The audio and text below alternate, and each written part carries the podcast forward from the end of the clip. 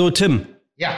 Wir sitzen äh, heute nicht in Hamburg. Nein. Wir sind heute in Berlin. In Berlin. In der Hauptstadt. Ja. Hier, hier, wo die Macht sitzt. In der Zentrale der Macht ist ja. die Sonne. Ja. Dementsprechend ist es ja auch so hell. Ja. Ähm, also wir sind im Finanzministerium heute zu Gast. Ähm, und man kann schon sagen, äh, das ist ein echtes Highlight, ne?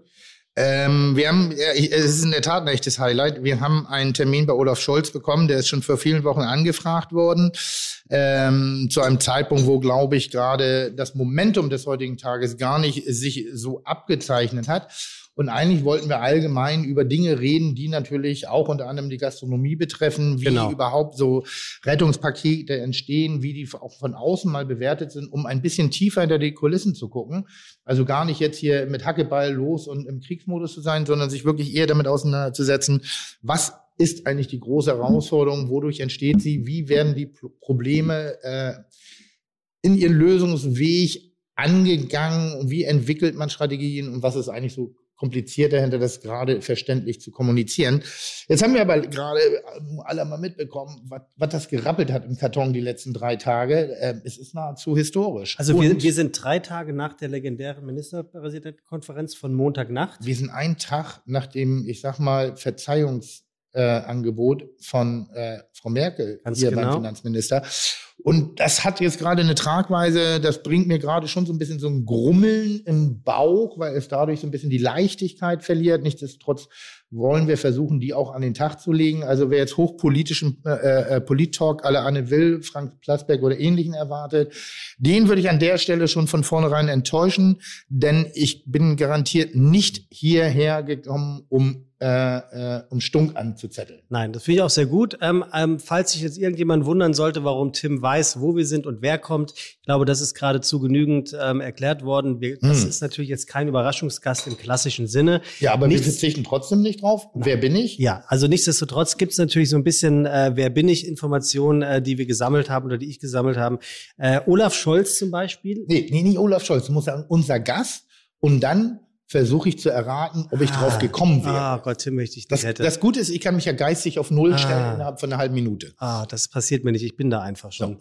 Ähm, unser heutiger Gast, Tim, liebt Coke Light Mhm. und trinkt seinen Kaffee stets ohne Milch. Ist übrigens normalerweise ein Kennzeichen von sehr stark übergewichtigen Menschen, die äh, in einer, einer Fehlanalyse äh, folgen, nämlich dass wenn sie Cola Light trinken würden, abnehmen würden. Deswegen trinke ich nur Coke Zero. Aber dick ist er, glaube ich, nicht. Nee, dick im Geschäft, dick im Business. Ähm, aber wir bleiben äh, sozusagen ähm, Und Kaffee ohne Milch, sympathisch. Ich trinke Kaffee ohne Milch Fun aber mit Fact. Wasser. Und ja, oder mit dem Eiswürfel, ne? Oder mit einem Eiswürfel. Tim Melzer, falls ihr jemals Tim Melzer einen Kaffee bringen sollt, dann oder dürft, dann bitte darauf achten, dass er zwar heiß ist, aber gekühlt ist, entweder mit einem kalten Schluck Wasser oder mit einem Eiswürfel. Hm. Habe ich neulich irgendwo gesehen, hast du erzählt. Ne? Kommt zur man, Sache. Man, man, man, man schmeckt den Kaffee gar nicht, wenn er so heiß ist. Richtig. Ähm, er begann seinen, also er begann erst mit 30 Jahren Sport zu machen. Das war, als du aufgehört hast. Äh, das kommt ungefähr hin. Ich habe sogar noch einen Ticken früher aufgehört. Ähm, das gibt mir aber natürlich, ich sitze hier frisch erschlankt.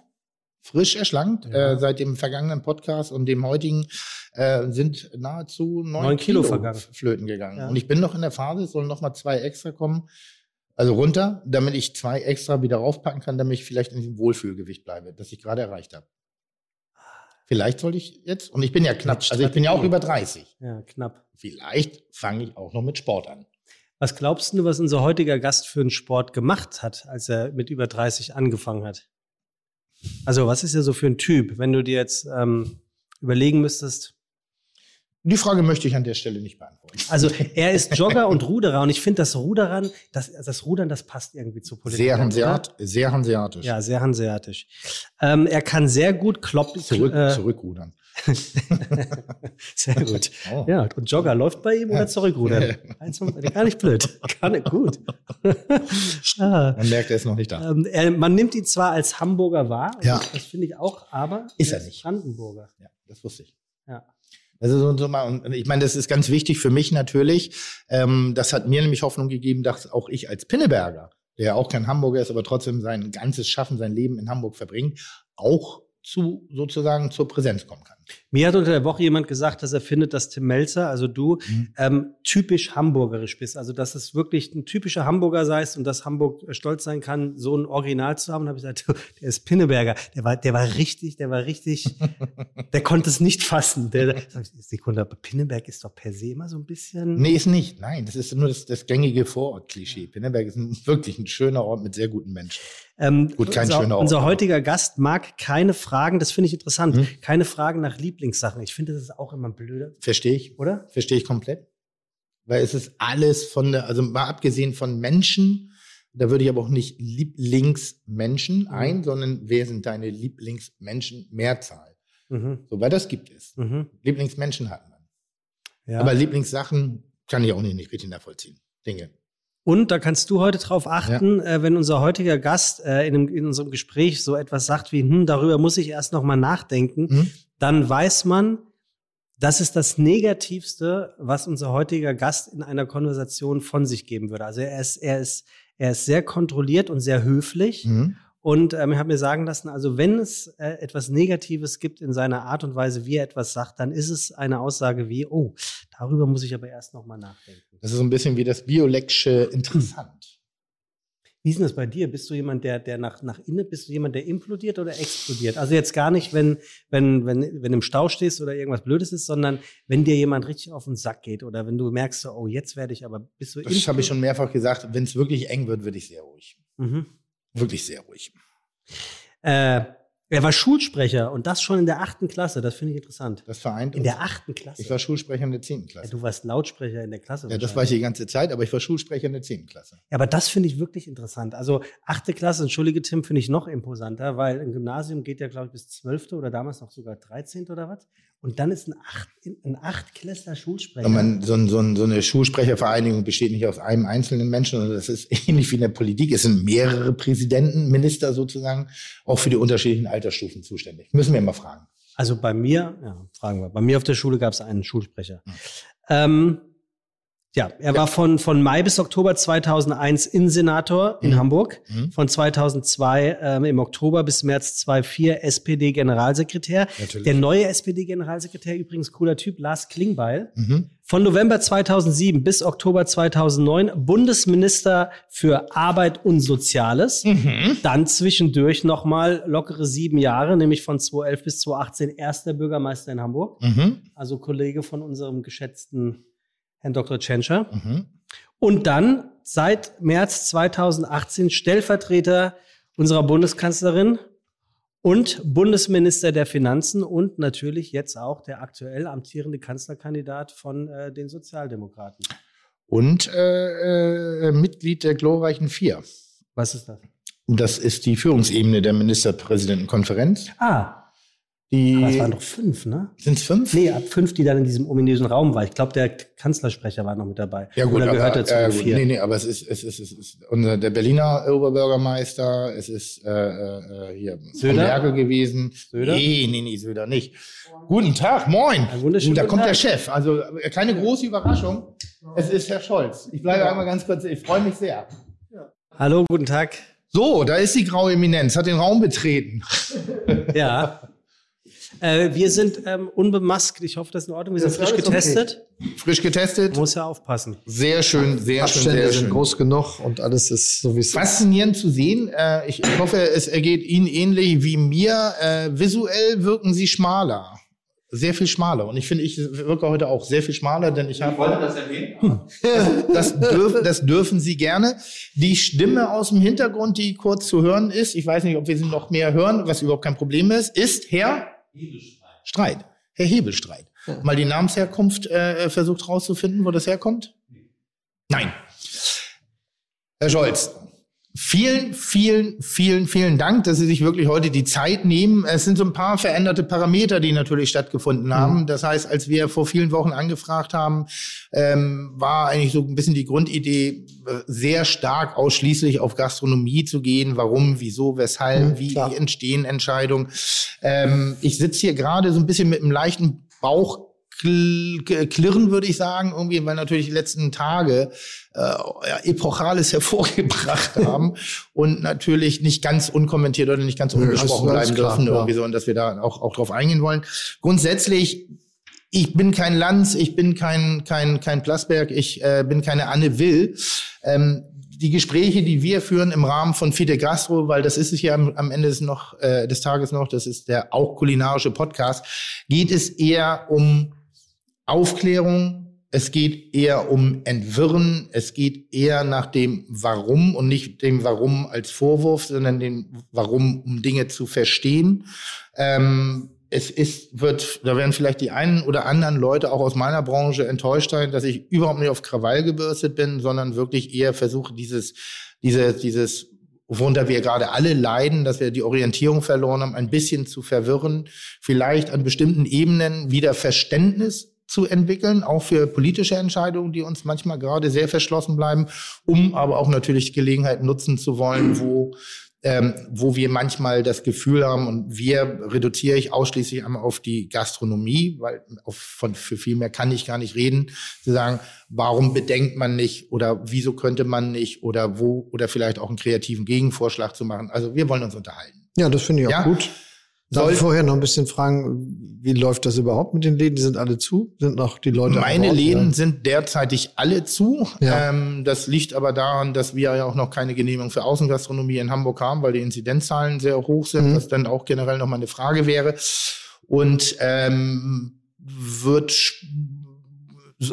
auch das wird eine Frage später sein, einfach eine real, ein realistisches Öffnungsszenario. Also ja. nicht ein ja, okay, wir schaffen eine falsche Hoffnung, weil ich habe immer das ja, das Gefühl, ist das größte Problem, wenn ich das ehrlich sagen darf. Ja. ja, dass ich ein großer Realist bin und damals schon im November gesagt habe, wir brauchen gar nicht diskutieren, vor März passiert ja nichts mehr, wo noch eine 14-Tages-Phase eigentlich angesagt mhm. wurde. Das ist Blödsinn.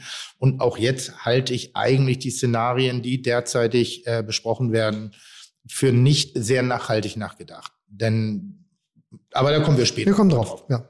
Eigentlich haben wir damit gerechnet, dass wir heute eine Absage bekommen, was wir auch wirklich verstanden hätten, was wir auch wirklich hätten nachvollziehen können. Ja, aber ich habe mich auf das Gespräch hier gefreut. Schön. Sehr Und gut. deshalb habe ich dafür gesorgt, dass es auch klappt. Sehr gut. Sebastian. Wunderbar. Dann würde ich erst einmal, ähm, wie es sich gehört, äh, ordentlich begrüßen. Wir sind eben, wie schon angesprochen, im Bundesministerium für Finanzen in Berlin und ich sage, Herzlich willkommen bei Fiete Gastro, der auch kulinarische Podcast mit Tim Melzer und Sebastian Merget. Chuck, Digga, Props, Digga, ihr habt meinen Respekt. Ihr macht Digga, Mucke, Schicke, Mucke, oh, wie gut das schmeckt. Ja, und damit äh, herzlich willkommen. Tim, du hast es eben gerade schon gesagt. Ähm, wir haben so ein bisschen äh, hin und her überlegt, ob das heute hier überhaupt stattfindet, eben aus eben den kurz angesprochenen Gründen. Ähm, wenn du nichts dagegen hast, würde ich nochmal für die paar Hörer, die vielleicht nicht alles über Herr Olaf Scholz wissen, noch mal kurz Bitte. erzählen, wem wir hier überhaupt heute gegenüber sitzen dürfen. Ich war kurz geneigt zu sagen, dein Podcast, aber so weit geht es. Wirklich? Ja, ja, ganz kurz. Man merkt, du warst äh, kurze Zeit äh, unterwegs und hast dich anderen Dingen gewidmet, nämlich deinem Gewicht. Es ist noch gar nicht so lange her, da dachte Olaf Scholz über seinen Rücktritt als Finanzminister und Vizekanzler nach. Das war nach seiner Niederlage im Rennen um den Parteivorsitz. Heute, ein paar Monate später, ist er immer noch Finanzminister, immer noch Vizekanzler und, das ist neu, Kanzlerkandidat. Und als dieser muss er Präsenz zeigen. Und das tut er. Olaf Scholz eilt von politischer Gasse zu politischer Gasse, steht auf jedem Parkett, das aktuell betreten werden darf und, wo es Corona-bedingt nicht geht, führt ihn seine Tour eben digital durch Deutschland.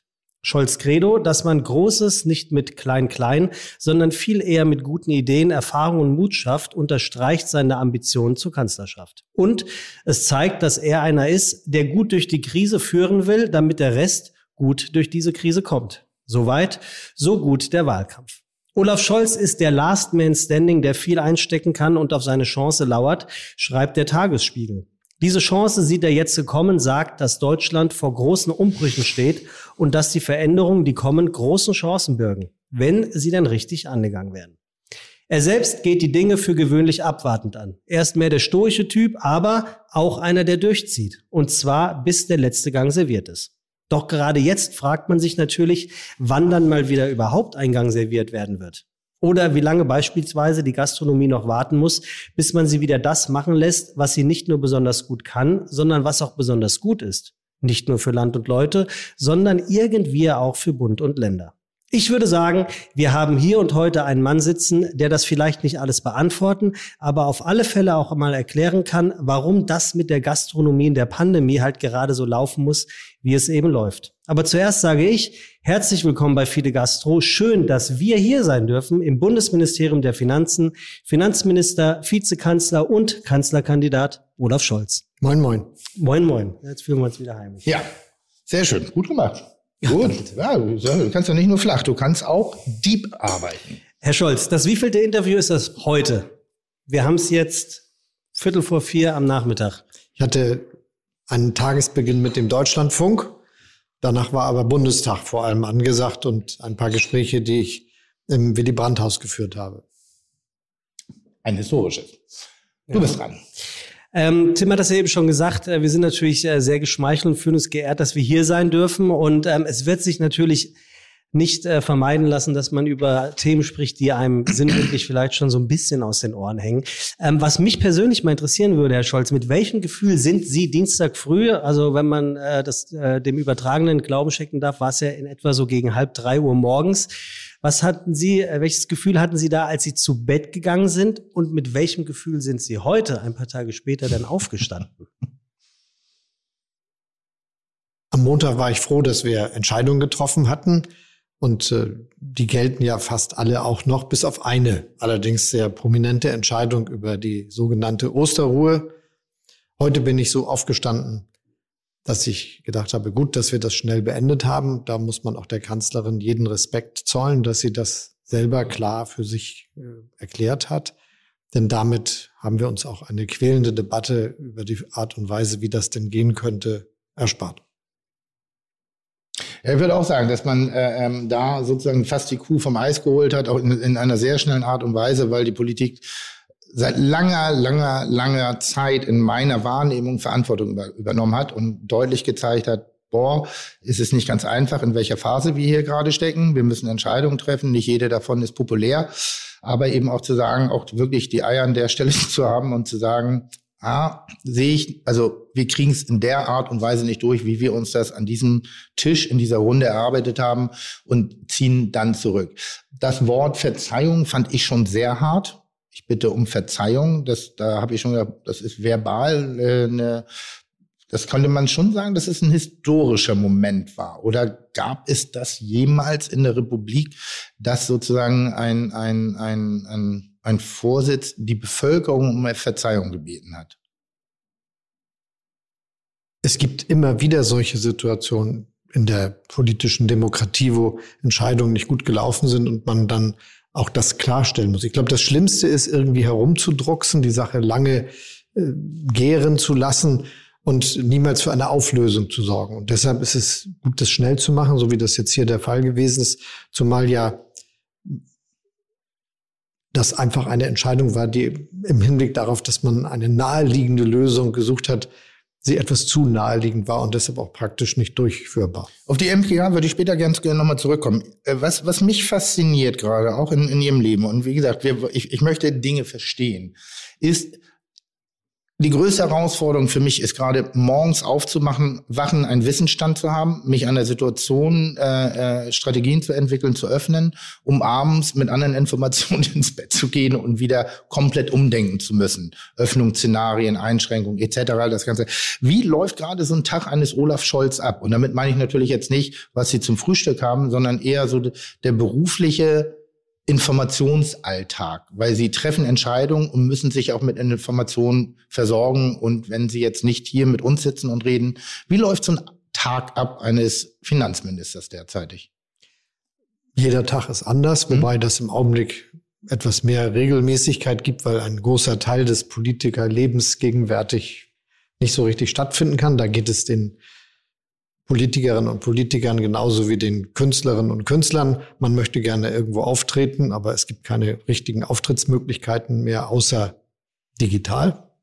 Und dann ist es auch so, dass ein großer Teil der internationalen Termine, die viel mehr als man denkt, den Alltag eines Finanzministers bestimmen, wegfällt, jedenfalls als eigentliche Reisetätigkeit. Aber das, was stattfindet, ist ständig Informationen aufzunehmen, auch viel zu lesen, was Zeitungen und Nachrichten betrifft, mit anderen zu diskutieren, auch mit Wissenschaftlern und Wissenschaftlern und am Ende immer Entscheidungen zu treffen, bei denen es nie eine endgültige Sicherheit gibt. Das, finde ich, muss jeder für sich reflektieren, dass man sehr selten politisch führen kann wie ein Computerprogramm. Mhm. Nach dem Motto, man gibt vorne was rein und hinten kommt die richtige Lösung raus. Sondern das ist immer etwas, wo mit Unsicherheiten umgegangen werden muss und trotzdem entschieden werden muss, weil nicht zu entscheiden wäre das Schlimmste. Aber Sie müssen ja momentan in, ihre, in, in Ihrem Schaffen sozusagen Sie verwalten den Haushalt äh, äh stetig nachbessern, stetig nachjustieren aufgrund auch der Pandemie, weil sie ja eben auch nicht sich nicht berechnen lässt. Es ist jetzt nicht okay am 24. Dezember so sicher wie Weihnachten äh, ist das Ende der Pandemie eingeläutet oder wir können sicher garantieren, dass Zahlen runtergehen. Sie müssen sich ja tagtäglich neue Informationen holen, auch über die Pandemie, auch über den Verlauf von von Corona, auch über äh, wissenschaftliche Abhandlungen und müssen dazu parallel ja auch in die diesen äh, finanziellen Haushalt immer wieder nachbessern. Wie, wie, wie werden Sie beraten? Sie sitzen ja nicht alleine da. Also wenn ich alleine kreative Rezepte mache, dann setze ich mich hin, blätter Kochbücher durch, hole mir Inspiration, gehe essen, entscheide, was ich machen will, was im Rahmen meiner kulinarischen Kompetenz liegt und dann treffe ich eine Entscheidung. Da hängt nicht so viel dahinter, wenn man ehrlich ist. Aber bei Ihnen hängt ja eine ganze Menge dahinter, weil wir haben das Beispiel des vergangenen Dienstages, Montages in Anführungszeichen, wo natürlich auch ein, ein, ein, ein, ein Sturm sozusagen von, von, von Rufen äh, über sie hergeht äh, und dann über die Konsequenzen, Informationen, ob der Konsequenzen ja auch bedarf.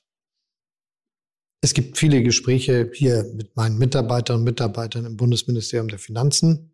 Das ist ja ein großes Ministerium, das sich um all die Sachen kümmert, die mit dem Haushalt, dem Geld und den Steuern zu tun haben. Und sehr leer heute. Wir haben es gerade gehört. 80 Prozent im Homeoffice in diesem wunderbaren Riesengebäude.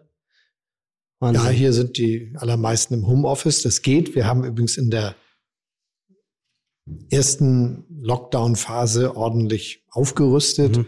und die technischen Infrastrukturen so verbessert, dass wir praktisch vollständig Homeoffice durchführen können auch mit internationalen Konferenzen und Gesprächen, die dann quer durch die Republik organisiert werden, was Videotechnik und ähnliches betrifft. Das ist eine komplette Veränderung der Art und Weise, wie hier gearbeitet werden kann. Es gibt allerdings auch Bereiche, die zu dem Finanzministerium dazugehören, die nicht nur Homeoffice machen können. Also da gehört ja der Zoll dazu, da gehört das Bundeszentralamt für Steuern dazu, da gehört eine große Liegenschaftsverwaltung dazu und viele, viele weitere Einrichtungen und Behörden, die hier eine, eine wichtige Rolle spielen. Trotzdem, das wird gut vorbereitet, was hier zu entscheiden ist. Da arbeiten auch viele mit äh, den Fragen und gehen damit um, die sich mit Haushaltswünschen aller Ressorts beschäftigen. Und da war gerade in der letzten Zeit eine Großkampfsituation, weil natürlich die Eckwerte für den Bundeshaushalt aufzustellen, was wir diese Woche im Kabinett gemacht haben, das ist ein wochenlanger, ein monatelanger Prozess, der da zu Ende geht, in dem das vorbereitet wird. Und parallel mhm. finden dann unsere Corona-Themen statt. Haben Sie jetzt schon Szenarien vorbereitet für eventuell, also äh, verschiedene äh, Szenarien, die sich auftun werden? Entweder kommt Impfen irgendwann, irgendwann setzt es sich vielleicht mal gesellschaftlich durch, vielleicht kommen wir wieder in eine Ebene des Bereiches, vielleicht kommt kein Mutant, vielleicht kommt oder keine Mutation. Ähm, haben Sie jetzt schon äh, äh, wie soll ich sagen, unterschiedliche Strategien in der Vorbereitung, wie man sich mit in der Zukunft damit auseinandersetzen möchte, weil das ist zum Beispiel ein Bedürfnis, was ich als Unternehmer und Gastronom extrem vermisse, dass man sagt, ja, wir schauen mal, wir gucken mal, wir werden mal und wenn das denn so ist, dann handeln wir so. Das ist die eine Variante. Was ich total vermisse ist, dass man mir die Chance gibt, als Unternehmer eine Vision aufzubauen, wenn das Szenario nicht ganz so gut verläuft. Wie das ja jetzt auch in der Vergangenheit einfach, und das ist halt, da hat kein Politiker dran schuld, sondern das ist einfach halt die Pandemie, dass eben am Ende des Tages vom Lockdown 1 bis heute sind 365 Tage vergangen. Und, und seit 365 Tagen versuche ich tagtäglich neue Strategien zu entwickeln, um mein wirtschaftliches Überleben und die finanzielle Absicherung meiner Mitarbeiter äh, äh, zu, zu erreichen. Und das kann ich nur, indem ich auch Worst-Case-Szenarien wirklich bedenke und auch mit meinen Mitarbeitern vor allen Dingen bespreche. diese Information vermisse ich sehr, sehr stark, extrem stark, dass die Politik sagt, ja, wir hoffen, dass es bis dahin ist. Und wenn das nicht ist, dann haben wir diesen Plan in der Schublade, um dann mit euch den weiteren Weg zu gehen.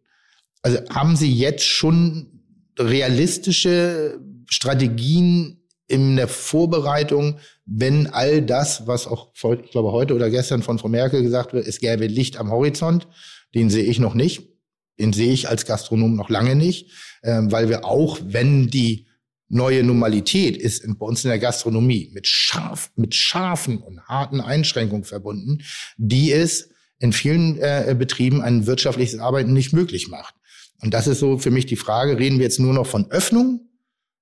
Das ist das optimale Szenario oder gibt es schon Vorbereitungen auch für die Fälle, die eben auch unter der Teilöffnung es nicht schaffen, sich wirtschaftlich am Markt zu präsentieren? Große Sorgen, die wir da haben.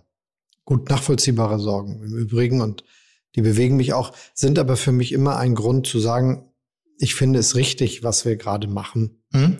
Denn wir geben ja zig Milliarden aus, um Wirtschaft und Arbeitsplätze zu stabilisieren. Die Schulden, über die vorhin geredet wurde, sind ja enorm, die wir zusätzlich machen. 2019 hatte ich noch geplant mit Haushalten ohne Neuverschuldung. 2020 waren es dann am Ende 130 Milliarden Euro. Für dieses Jahr sind es jetzt mit dem Nachtragshaushalt, den ich gerade dem Bundestag zugeleitet habe, alles zusammen 240 Milliarden Euro. Und nächstes Jahr, wo wir hoffen, dass wir so allmählich rausgekommen, auch wirtschaftlich aus der Situation, nochmal 80 Milliarden. Das ist schon richtig viel Geld. Und obwohl das große Summen sind, das will ich gern hier sagen, machen Sie mir aber keine wirkliche Angst, weil man die ja nur begreifen kann, wenn man sie ins Verhältnis setzt. Mhm. Und um das zu sagen, nach der letzten großen Krise vor zehn Jahren, die dem Zusammenbruch der Bank Lehman Brothers folgte, als mhm. wir eine Finanzkrise hatten, waren die Schulden Deutschlands auf über 80 Prozent der Wirtschaftsleistung gestiegen. Mhm. Sie werden jetzt bei 75 Prozent liegen, also weniger im Verhältnis zu unserer mittlerweile gestiegenen Wirtschaftsleistung sein. Und wir haben deshalb alle Aussicht, dass wir auf mittlere Sicht, also bis Ende des Jahrzehnts, genauso wie beim letzten Mal, wieder alle Stabilitätskriterien erfüllen können. Wodurch? Durch Wachstum, wie es überhaupt nur auf Dauer geht und dass die Wirtschaft läuft. Und auch dazu ist es wichtig, dass möglichst viele durch die Zeit und durch die Pandemie kommen. Deshalb sind auch diese vielen Mittel gerechtfertigt. Allein die Wirtschaftshilfen sind die direkte Förderung, Subventionen für immer weggegebenes Geld sind so um die 30 Milliarden Euro bisher. Das ist eine Subventions Dimension, die wir mhm. bisher nicht hatten. Wenn man die Kreditprogramme dazu rechnet, sind es fast 80 Milliarden im letzten Jahr gewesen. Und wenn man Steuererleichterung und äh, andere Maßnahmen zurechnet, alles zusammen 180. Und da ist nichts dabei gerechnet wie die Kurzarbeit, die kostet ja auch nochmal Geld aus den Sozialversicherungskassen und aus der Steuerkasse und alle anderen Maßnahmen, die wir gemacht haben. Also da könnte ich noch eine lange Liste aufmachen.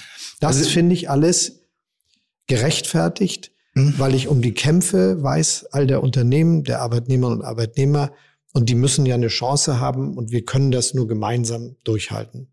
Was die Frage betrifft, wie kommen wir jetzt eigentlich raus und was sind die Szenarien?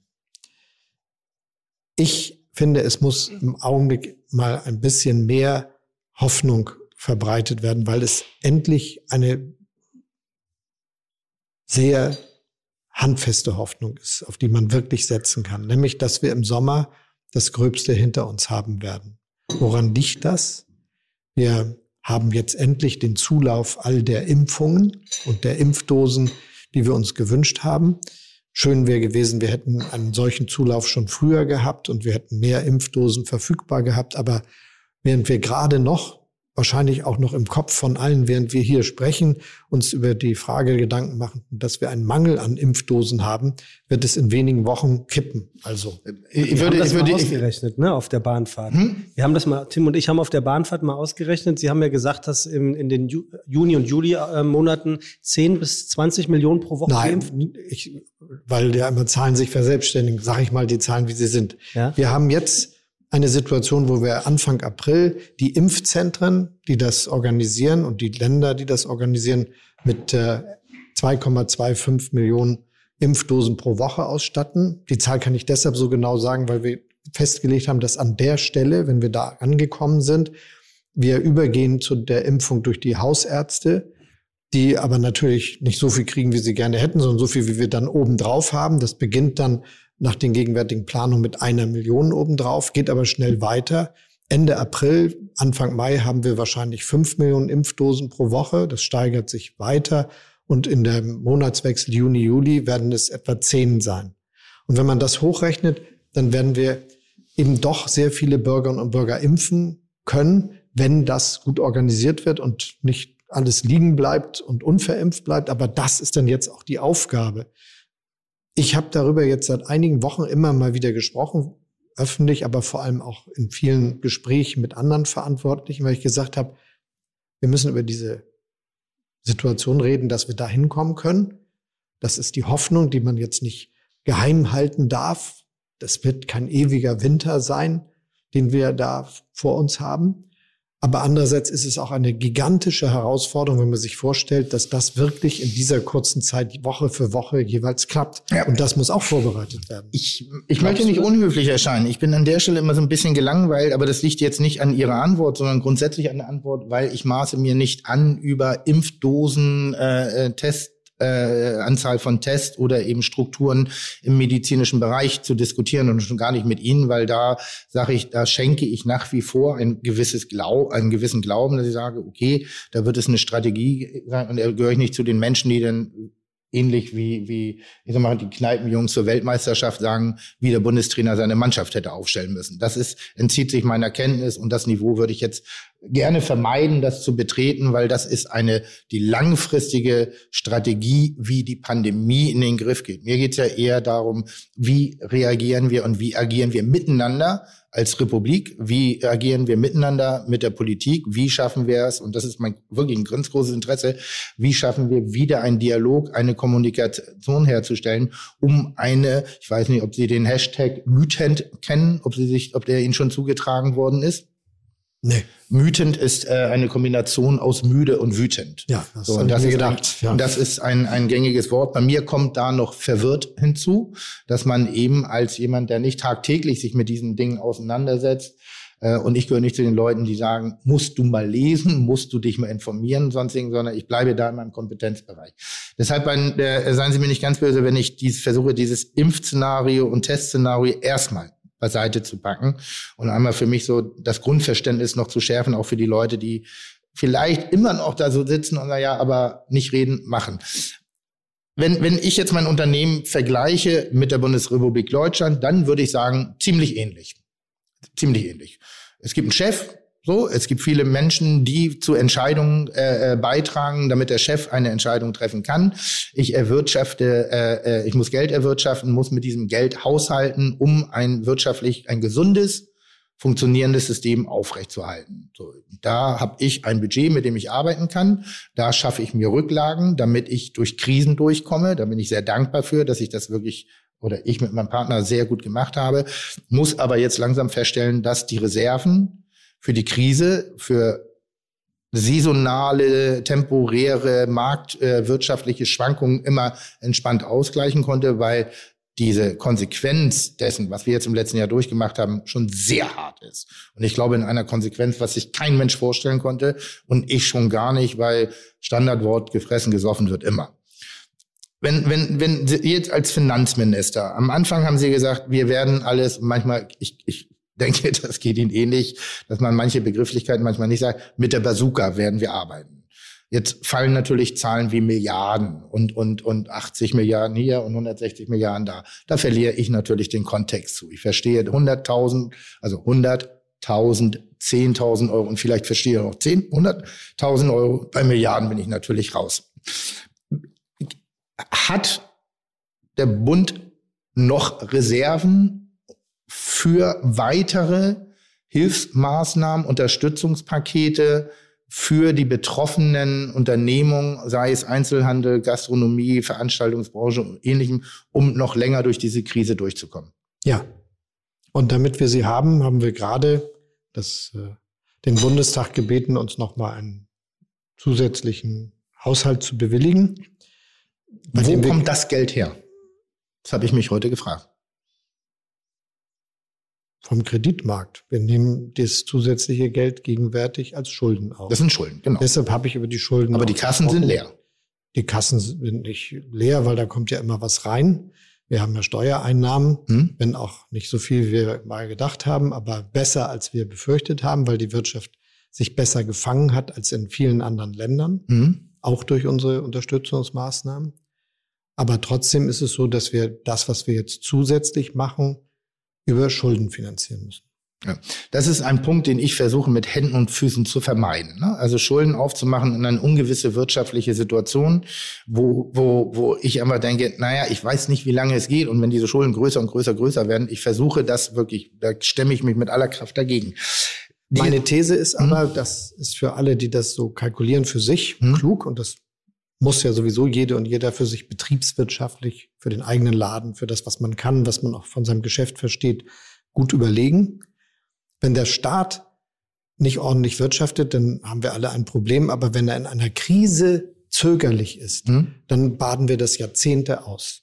Und deshalb ist das, was uns jetzt in die Lage versetzt, das Richtige zu tun und in diesem Fall so viele Schulden zu machen, um Wirtschaft und Arbeitsplätze und Gesundheit zu schützen, etwas, das wir machen müssen. Es wäre ein Fehler, es nicht zu machen. Das würde sich, würden wir bitter bereuen und eine ganz lange anhaltende Wirtschaftskrise haben. Und wir sind als Gemeinwesen im Prinzip mit einem ganz anderen Geschäftsmodell unterwegs als, äh, als jemand, der ein Restaurant betreibt. Wir sind darauf angewiesen, dass es Wachstum gibt überall. Finden Sie die Forderung nach mehr Unterstützung, also im Wesentlichen jetzt mal aus meiner Metier Hotellerie, Gastronomie, noch für gerechtfertigt? Ich finde sie sehr nachvollziehbar und deshalb auch sowieso gerechtfertigt. Wir haben sehr viele Unterstützung auf den Weg gebracht, die uns auch sehr viel Geld kosten werden. Aber wir haben jetzt gerade beschlossen, dass wir die noch einmal weiterentwickeln wollen und haben dabei so einen Grobgedanken entlang dessen wir das versuchen zu äh, erarbeiten. Wir sagen, wer schon lange geschlossen ist, keine wirklichen Einnahmemöglichkeiten hat und es immer noch ist und wo das sich auch noch hinzieht, bei dem wollen wir eine zusätzliche Unterstützung organisieren. Das ist die Idee erstmal. Daran arbeiten wir jetzt, wie wir das hinkriegen. Und können Sie da ein bisschen klarer werden? Weil eine Idee Nein, das möchte ich nicht, weil mhm. es so viele Ideen gibt, die dann wochenlang als fixe Ideen in Aber ähm, nimm, nimm, nehmen Sie mich und uns mit auf die Reise. Ähm, Sie sitzen in einer Runde, wer sitzt da mit dabei, um so eine Idee zu entwickeln? Wie funktioniert das? das Weil ich habe manchmal, nur ganz kurz der Hintergrund meiner Frage, ich habe manchmal so gedacht, warum fragt ihr uns nicht? Doch, das, das, tun wir übrigens auch mit den Verbandsleuten. Ja, das ist das Problem. Das wollte ich nur sagen. Also auch unser Verband macht inzwischen eine herausragende Arbeit. Also Frau Hartke ist wirklich, muss man echt den Hut ziehen. Du sprichst über Deroga. Deroga, die haben da am Anfang war so ein bisschen, boah, ich sag mal schwierig, aber jetzt inzwischen würde ich sogar sagen, dass sie auch wirklich gute Vertreter unserer Branche äh, sich rausgearbeitet haben, sehr bissig, sehr hart sind, auch sehr kreativ. Ähm, es gibt aber noch ein Level darüber hinaus und das sind aktive Gastronomen. Ja, und ich suche immer das Gespräch mit denen, denen wir über den Weg laufen. Auch da, wo ich jetzt ja vor allem wohne, in Potsdam, mhm. ähm, habe ich mit denjenigen, mit, wo ich auch zu Essen gegangen bin, dann, wenn sie mir wieder begegnet sind, auch gesprochen über das, was die Situation ist. Und das hilft mir auch bei der Einschätzung. Das gilt übrigens auch für andere Wirtschaftsbereiche, dass man immer mal Gespräche führt, um ein Gefühl zu kriegen aus der Perspektive derjenigen, die vor Ort zugange sind. Mit wem rede ich noch? Mit äh, dem Wirtschaftsminister, selbstverständlich. Das ist ja so. Mit seinen Fachleuten, mit meinen Fachleuten. Und, das darf man hier nicht vergessen, mit der Europäischen Kommission. Denn die guckt ganz skeptisch nach Deutschland mir haben dort mehrere Kommissare folgenden Satz entgegengeschleudert, also die Regierungsmitglieder der EU, wenn man das jetzt so übersetzen will. Deutschland hat 16 Prozent der europäischen Bevölkerung und mobilisiert die Hälfte der gesamten Hilfsprogramme.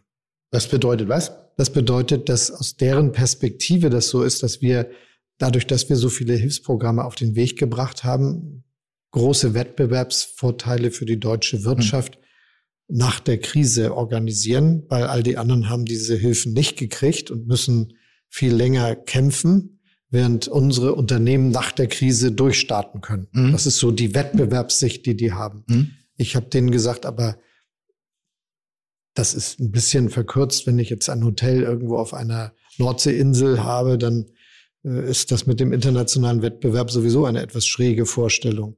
Aber, aber, aber es ist genau der Punkt, den ich gerade ansprechen will, weil Sie sagen, okay, dann mit dem Wirtschaftsministerium setzen Sie sich zusammen, mit der EU-Kommission.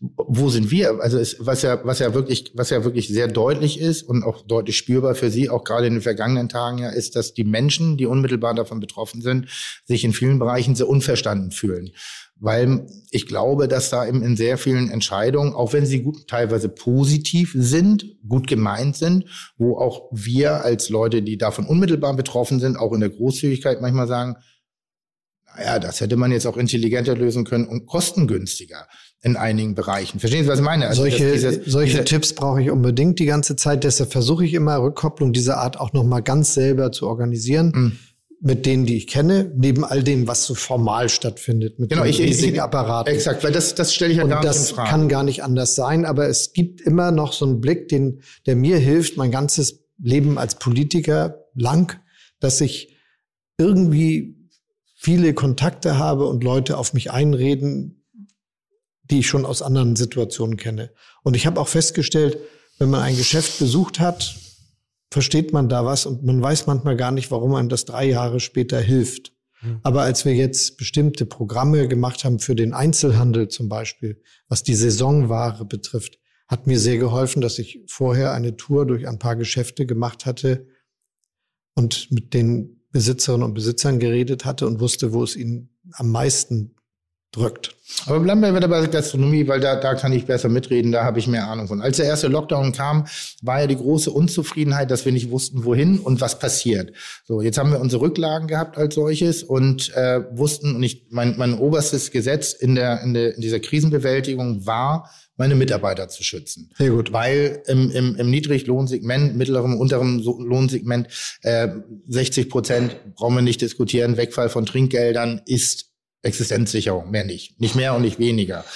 Ähm, also haben wir mit allen Händen versucht, eben aufzustocken, Beschäftigung herzustellen, aufzustocken, ohne eine Sekunde auch nur an, an Unternehmerlohn oder ähnlichem zu denken. Und da, das war die erste Priorität. Dann hat es sehr lange gedauert, bis irgendwie uns eine Option angeboten worden ist, wie wir eventuell mit diesen Ebenen umgehen können. Dann kam der zweite, also die Öffnungsphase, wo dann, ja, ihr könnt ja jetzt wieder öffnen, aber wo die Parameter so auf links gedreht worden sind, dass, und ich habe diverse Unternehmen mit sehr unterschiedlichen unterschiedlichen Standbeinen, wo zwei eigentlich nicht existenzfähig gewesen wären, wenn ich nicht als Tim Melzer dagegen angepumpt hätte. Der eine hat etwas größere, flexible Herangehensweisen, da kann ich konzeptionell schneller reagieren und arbeiten. Aber es war so, so die, die, die Vision, der Weg dahin. Das, das ist ja das, was im Wesentlichen ähm, bei der, in, in meinen Augen gerade in der Kommunikation sehr, sehr fehlt, um eben diese Müdigkeit, um diese immer größer werdende Frustration, die in, in, in vielen Bereichen, und ich kann ehrlich sagen, dass ich kurz davor war, in Depressionen zu rutschen, weil ich mit den konstanten Veränderungen der Geschäftsgrundlage und mit der konstanten Veränderung der Vision, das ist kein Vorwurf von Sie, das ist einfach der Verlauf gewesen, an einem gewissen Punkt irgendwann nicht mehr klarkam und die Reserven schlussendlich auch aufgebraucht waren. Und jetzt sind wir in einer Phase, wo ja, ich sag mal, vor zwei Wochen, einer Woche noch ernsthaft diskutiert worden ist, was ich für Hannebüchen Schwachsinn gehalten habe und auch für unverantwortlich seitens der Politik über die über das Osterwochenende zu öffnen. Da habe ich gedacht, das kann nicht sein. Alle Parameter, die wir jetzt gerade herstellen, um zu öffnen, um eine Lockerung zu schaffen, in Kombination mit einer Inzidenzzahl als ausschließlichen Parameter da muss man echt kein Abitur für haben, um zu sagen, dass das Ding nach hinten losgeht, was jetzt auf dem Tisch ist. Ist da die Politik an einigen Situationen so naiv, dass die, also wo kommt diese Form der Kommunikation her, wo kommt die Idee her, wenn ein Koch das so klar, und es ist nicht schön für mich so zu denken, aber es ist hilfreich so zu denken, sich nämlich mit den echten Herausforderungen auseinanderzusetzen.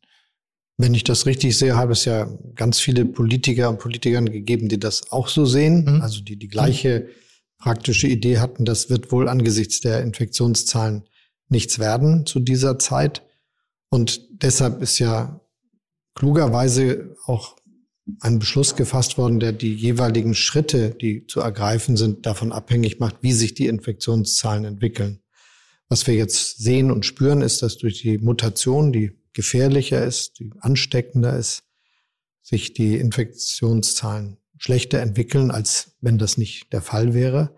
Aber Mutationen gehören zu solchen Pandemien dazu. Wie sie sein werden, kann niemand vorhersagen. Haben wir auch viele Gespräche mit erfahrenen Leuten aus der Weltgesundheitsorganisation gezeigt. Und man muss schauen, wie das ist. Wir sehen jetzt, dass wir da nochmal eine schwierige Phase vor uns haben. Und deshalb sage ich auch, ich glaube, dass wir die nächste Zeit viele große Öffnungen noch nicht erleben werden.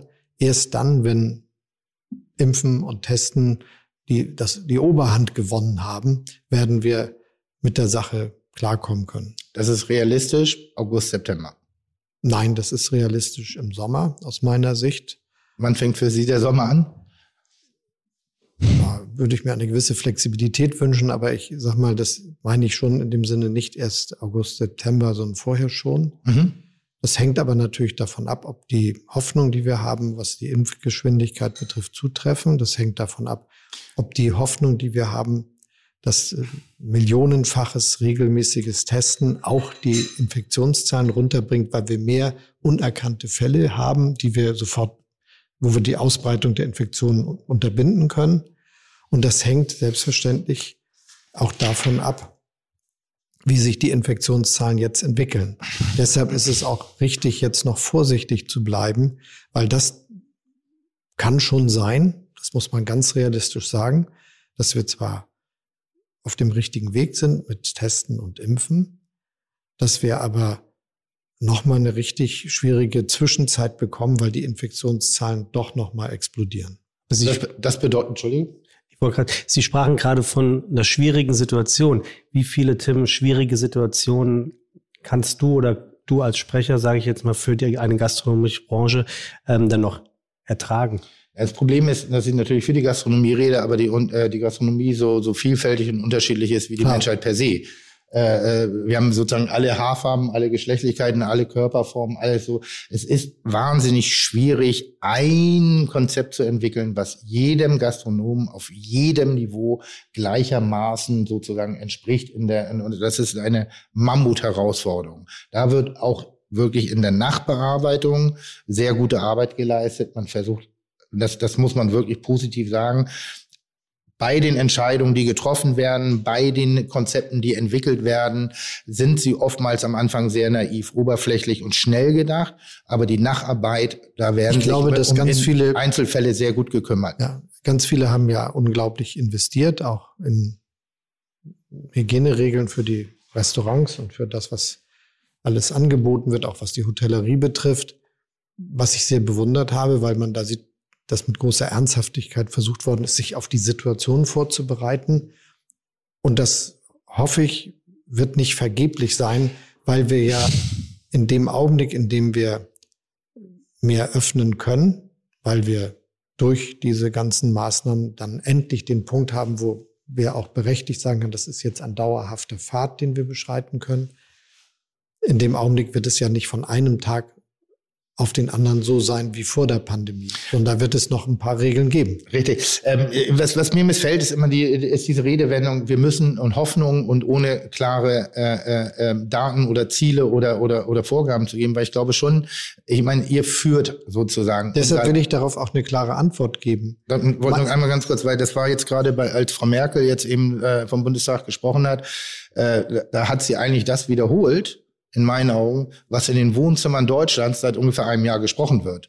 Sehr, sehr straight, wir müssen, wir, wir haben das noch nicht, wir haben, und das ist kein Hoffen, sondern auf einmal ging es, das ist wie, eine, ich habe mir die, die Rede angehört und dachte so, die kenne ich doch die kenne ich inzwischen zu tausend. Ich kann sie auch schon nicht mehr hören in irgendeiner Form. Und zwar einfach aus meinem ganz normalen Bekannten- und Personenkreis, mit denen ich mich umgebe. Da war jetzt, aber konkret war da auch nichts. Also da war jetzt auch keine große Ansage. Deshalb mein Wunsch wäre ja als, und ich glaube, das ist ein Wunsch, dieses, ja, eventuell mit ein bisschen Hoffnung, wenn wir was in den Griff kriegen und wenn dann eventuell das passiert, dann können wir, wo ich sage, Sie sind der Chef, ich bin der Chef. Ich sage meinen Mitarbeitern ganz klar, und zwar ganz klar, ohne, ohne Kompromisse. Ich, ich sage, ich plane hier heute bis Mai.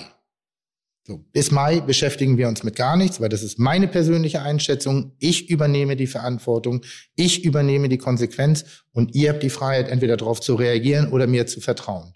Und ich fütter nicht an. Ich schaffe keine falschen Hoffnungen, die immer wieder zu so einem, so einem Beischlafgefühl, der ständig unterbrochen wird, führt, falls Sie verstehen, was ich meine, so ein Antisen, Antisen, ah, Hoffnung ja, Hoffnung nein, sondern ihre ehrliche Einschätzung, wenn das man so sagen und fragen darf, wenn sie überhaupt in der Lage sind, nicht als Mensch, sondern eben mit dem Wissen, mit dem sie gerade behaftet sind. Was halten sie realistisch? Und nicht an Parametern gebunden, sondern sie wirklich als jemand, der die Nation mitführt, eventuell mal führen wird, zu sagen, wann können wir uns mit meinem echten Öffnungsszenario auseinandersetzen in der Gastronomie. Und damit meine ich keine Außengastronomie mit Test und Einschränkung, ein echtes Öffnungsszenario. Dass alle so vorsichtig reden, hat ja einen Grund. Man kann ganz schön viele Gesetze machen, man kann ganz schön viele Befehle geben, man kann ganz schön oft Chefin oder Chef sein, mhm. aber gegenüber dem Virus gerade mal nicht. Das verstehe ich. Und das heißt, das ist eine Sache, die wir beobachten müssen und wo keiner von uns großkotzig behaupten sollte, er oder sie wüsste, wie das ganz genau sein wird, weil das weiß gerade Tue ich auch nicht, aber ich setze so. mir trotzdem Zwischenstand. Ja, und deshalb, aber ich, ich, ich habe genau den gleichen Impuls und beschreibe für mich und diskutiere das mit ganz vielen. Wir müssen uns eine Situation erarbeiten, also durch die Vorsicht, die wir jetzt noch haben, durch all die Dinge, die wir auf den Weg gebracht haben, wo wir uns auch trauen können, ein ganz konkretes Datum zu nennen.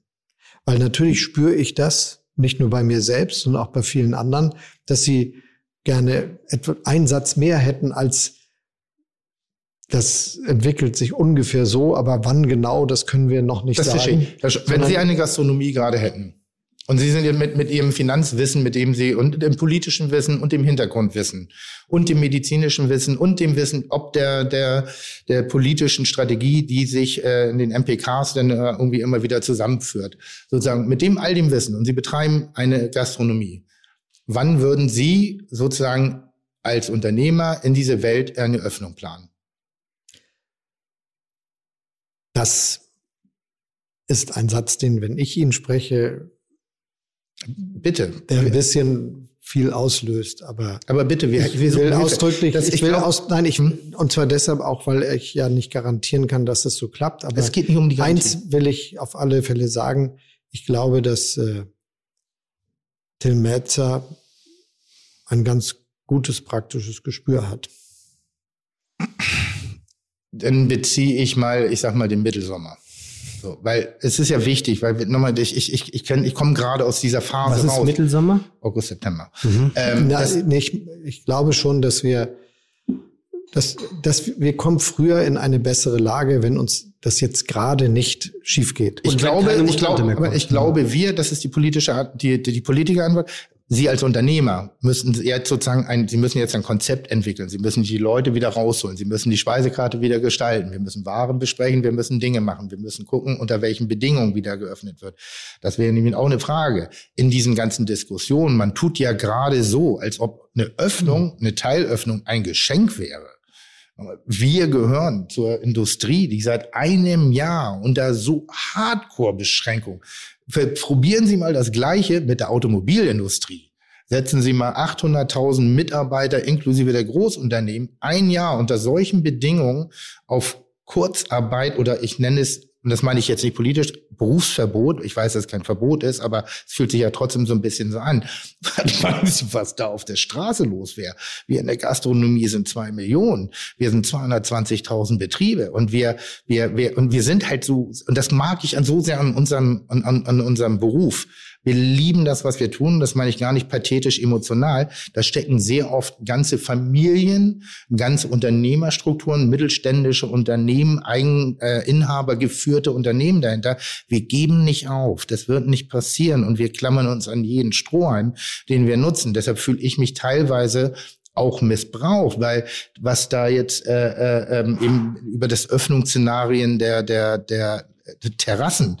Da habe ich gesagt, ganz ehrlich, wer würfelt denn bitte diese Entscheidung zusammen? Eine Terrasse mit Anmelden, mit Mindestabstand, mit äh, äh, äh, Test so Selbsttests, die derzeitig besprochen vor Ort stattfinden sollen, die wir nicht extern ziehen dürfen, sondern die vor Ort stattfinden sollen.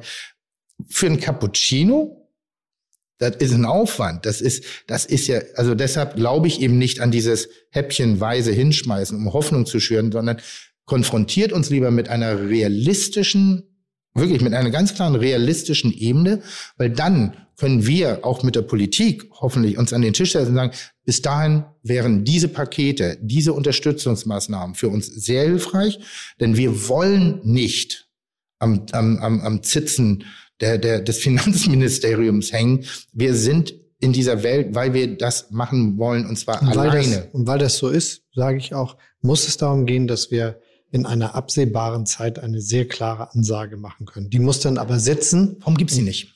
Weil Nach sie, weil sie gegenwärtig noch niemand machen kann im Hinblick auf die Frage, wann genau geht welcher Schritt. Also das Beste für uns alle wäre, wir würden jetzt einen Kalender nehmen und dann sagen, an dem Tag geht das, an dem Tag geht das. Warum geht's nicht? Dem, aber darum, das wäre das, was die meisten schon gerne von uns hätten. Und das ist etwas, was wir es in dem Augenblick machen können, wo wir gesagt haben, wir sind so weit, dass wir nicht mehr zurückgeworfen werden können. Solange das der Fall ist, dass es immer wieder schiefgehen kann, weil die Infektionen sich falsch entwickeln, würde jeder hohle Versprechung machen, ist drei Wochen die Heldin oder der Held und dann stimmt das alles nicht. Und das zerstört Vertrauen. Deshalb Richtig. bin ich fest davon überzeugt, dass wir erst dann eine Aussage über feste Daten machen können, wenn mhm. das für uns auch unhintergehbar feststeht. Aber was ich schon sagen will, ist, ich glaube, dass wir dicht dran sind, eine solche Situation zu haben, in der wir das machen können.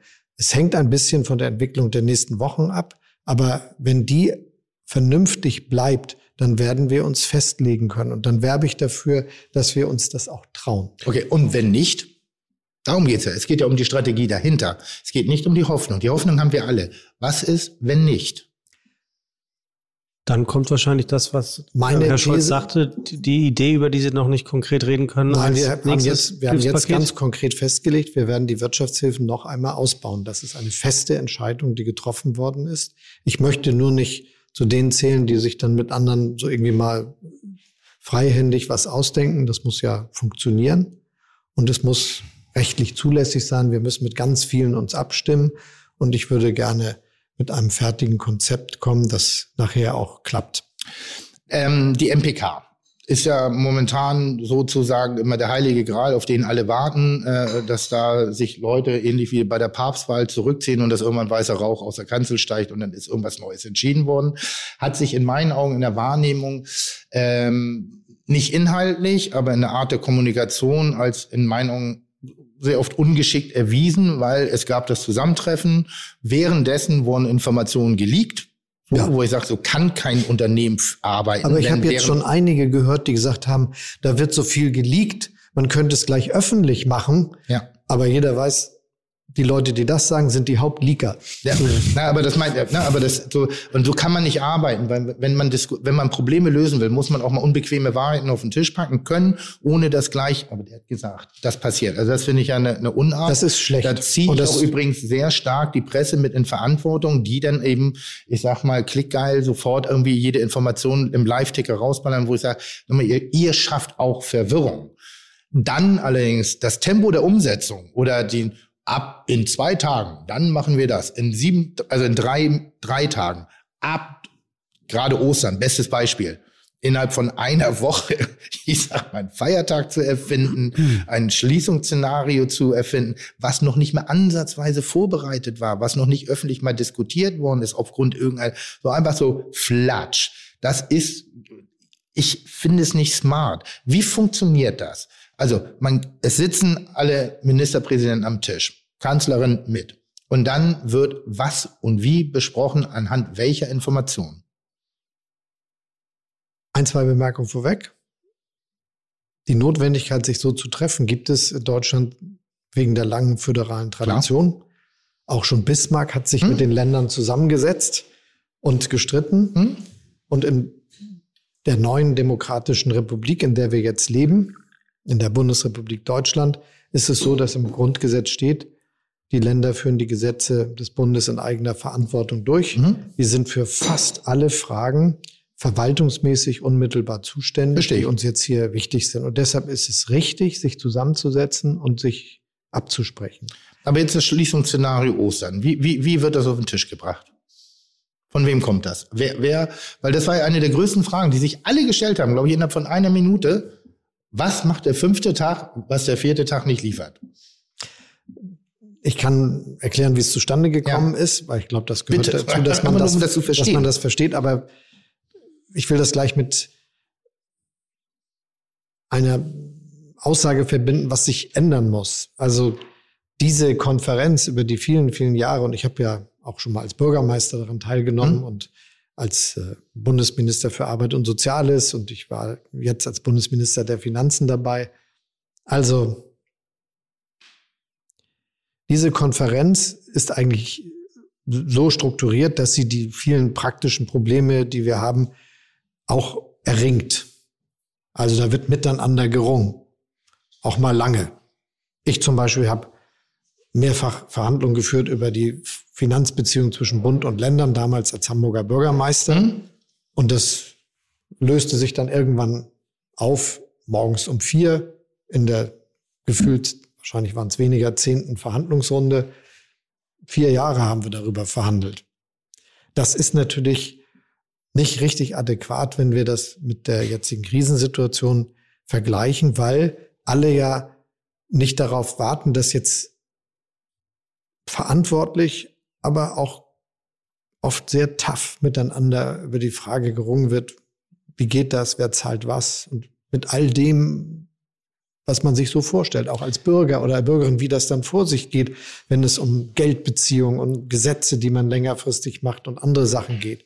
Jetzt ist es aber so, dass wenn dort zusammengetreten wird und hinterher gesagt wird, wir haben uns auf Folgendes verständigt, eigentlich alle erwarten, dass es dann auch die nächsten Tage so funktioniert und auch ein exakter Plan, an welchem Tag gelingt was, damit verbunden ist. Das wäre aber eigentlich nur möglich, wenn man das nicht miteinander erringt in so einem Treffen, sondern eigentlich vorher vorbereitet hat. Und das, glaube ich, ist auch das, was wir jetzt noch hinkriegen müssen für die Situation, die mit der Pandemie, all die Fragen, die mit der Pandemie verbunden sind, dass wir solche Sachen versuchen so zu klären, dass nicht in einem quasi äh, harten Geringe äh, während der Sitzung die Entscheidungen fallen. Was glauben Sie, wie viel Kompetenz sitzt denn damit am Tisch? Um, um diese Dinge zu entscheiden. Das, weil, das weil, was, ganz, das was, ist, was ist Ihr eigentlicher Kompetenzbereich, ist Finanzen. Mein Kompetenzbereich ist, ich war zum Beispiel von Beruf bin ich ja eigentlich Rechtsanwalt. Und zwar für Arbeit und Soziales. Sehr gut. Dann haben Sie eben diese zwei Kompetenzen. Inwiefern, und das meine ich jetzt gar nicht äh, einschränken, sondern ähnlich wie mein Unternehmen. Ich habe ja Leute, die sind verantwortlich fürs Marketing.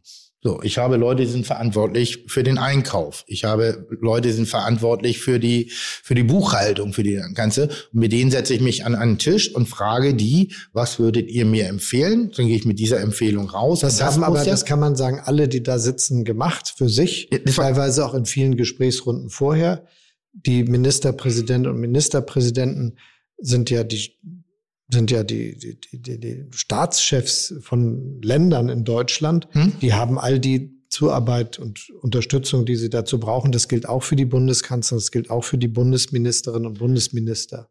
Warum musste oder und vor allen Dingen, was ist da passiert?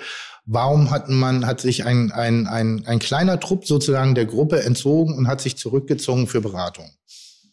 Es haben sich sogar mehrere Trupps jeweils äh, in unterschiedlichen Zeitpunkten zurückgezogen, um sich zu beraten, um einfach rauszufinden, ob man sich verständigen kann. Mhm. Das, glaube ich, macht dies, die Sache auch nicht einfacher. Ich habe das jetzt auch gemerkt, wenn ich äh, mir den Vergleich hier erlauben darf, bei vielen internationalen Konferenzen. Also wenn ich zur Inter Tagung des Internationalen Währungsfonds nach Washington fliege, dann gibt es die Tagung.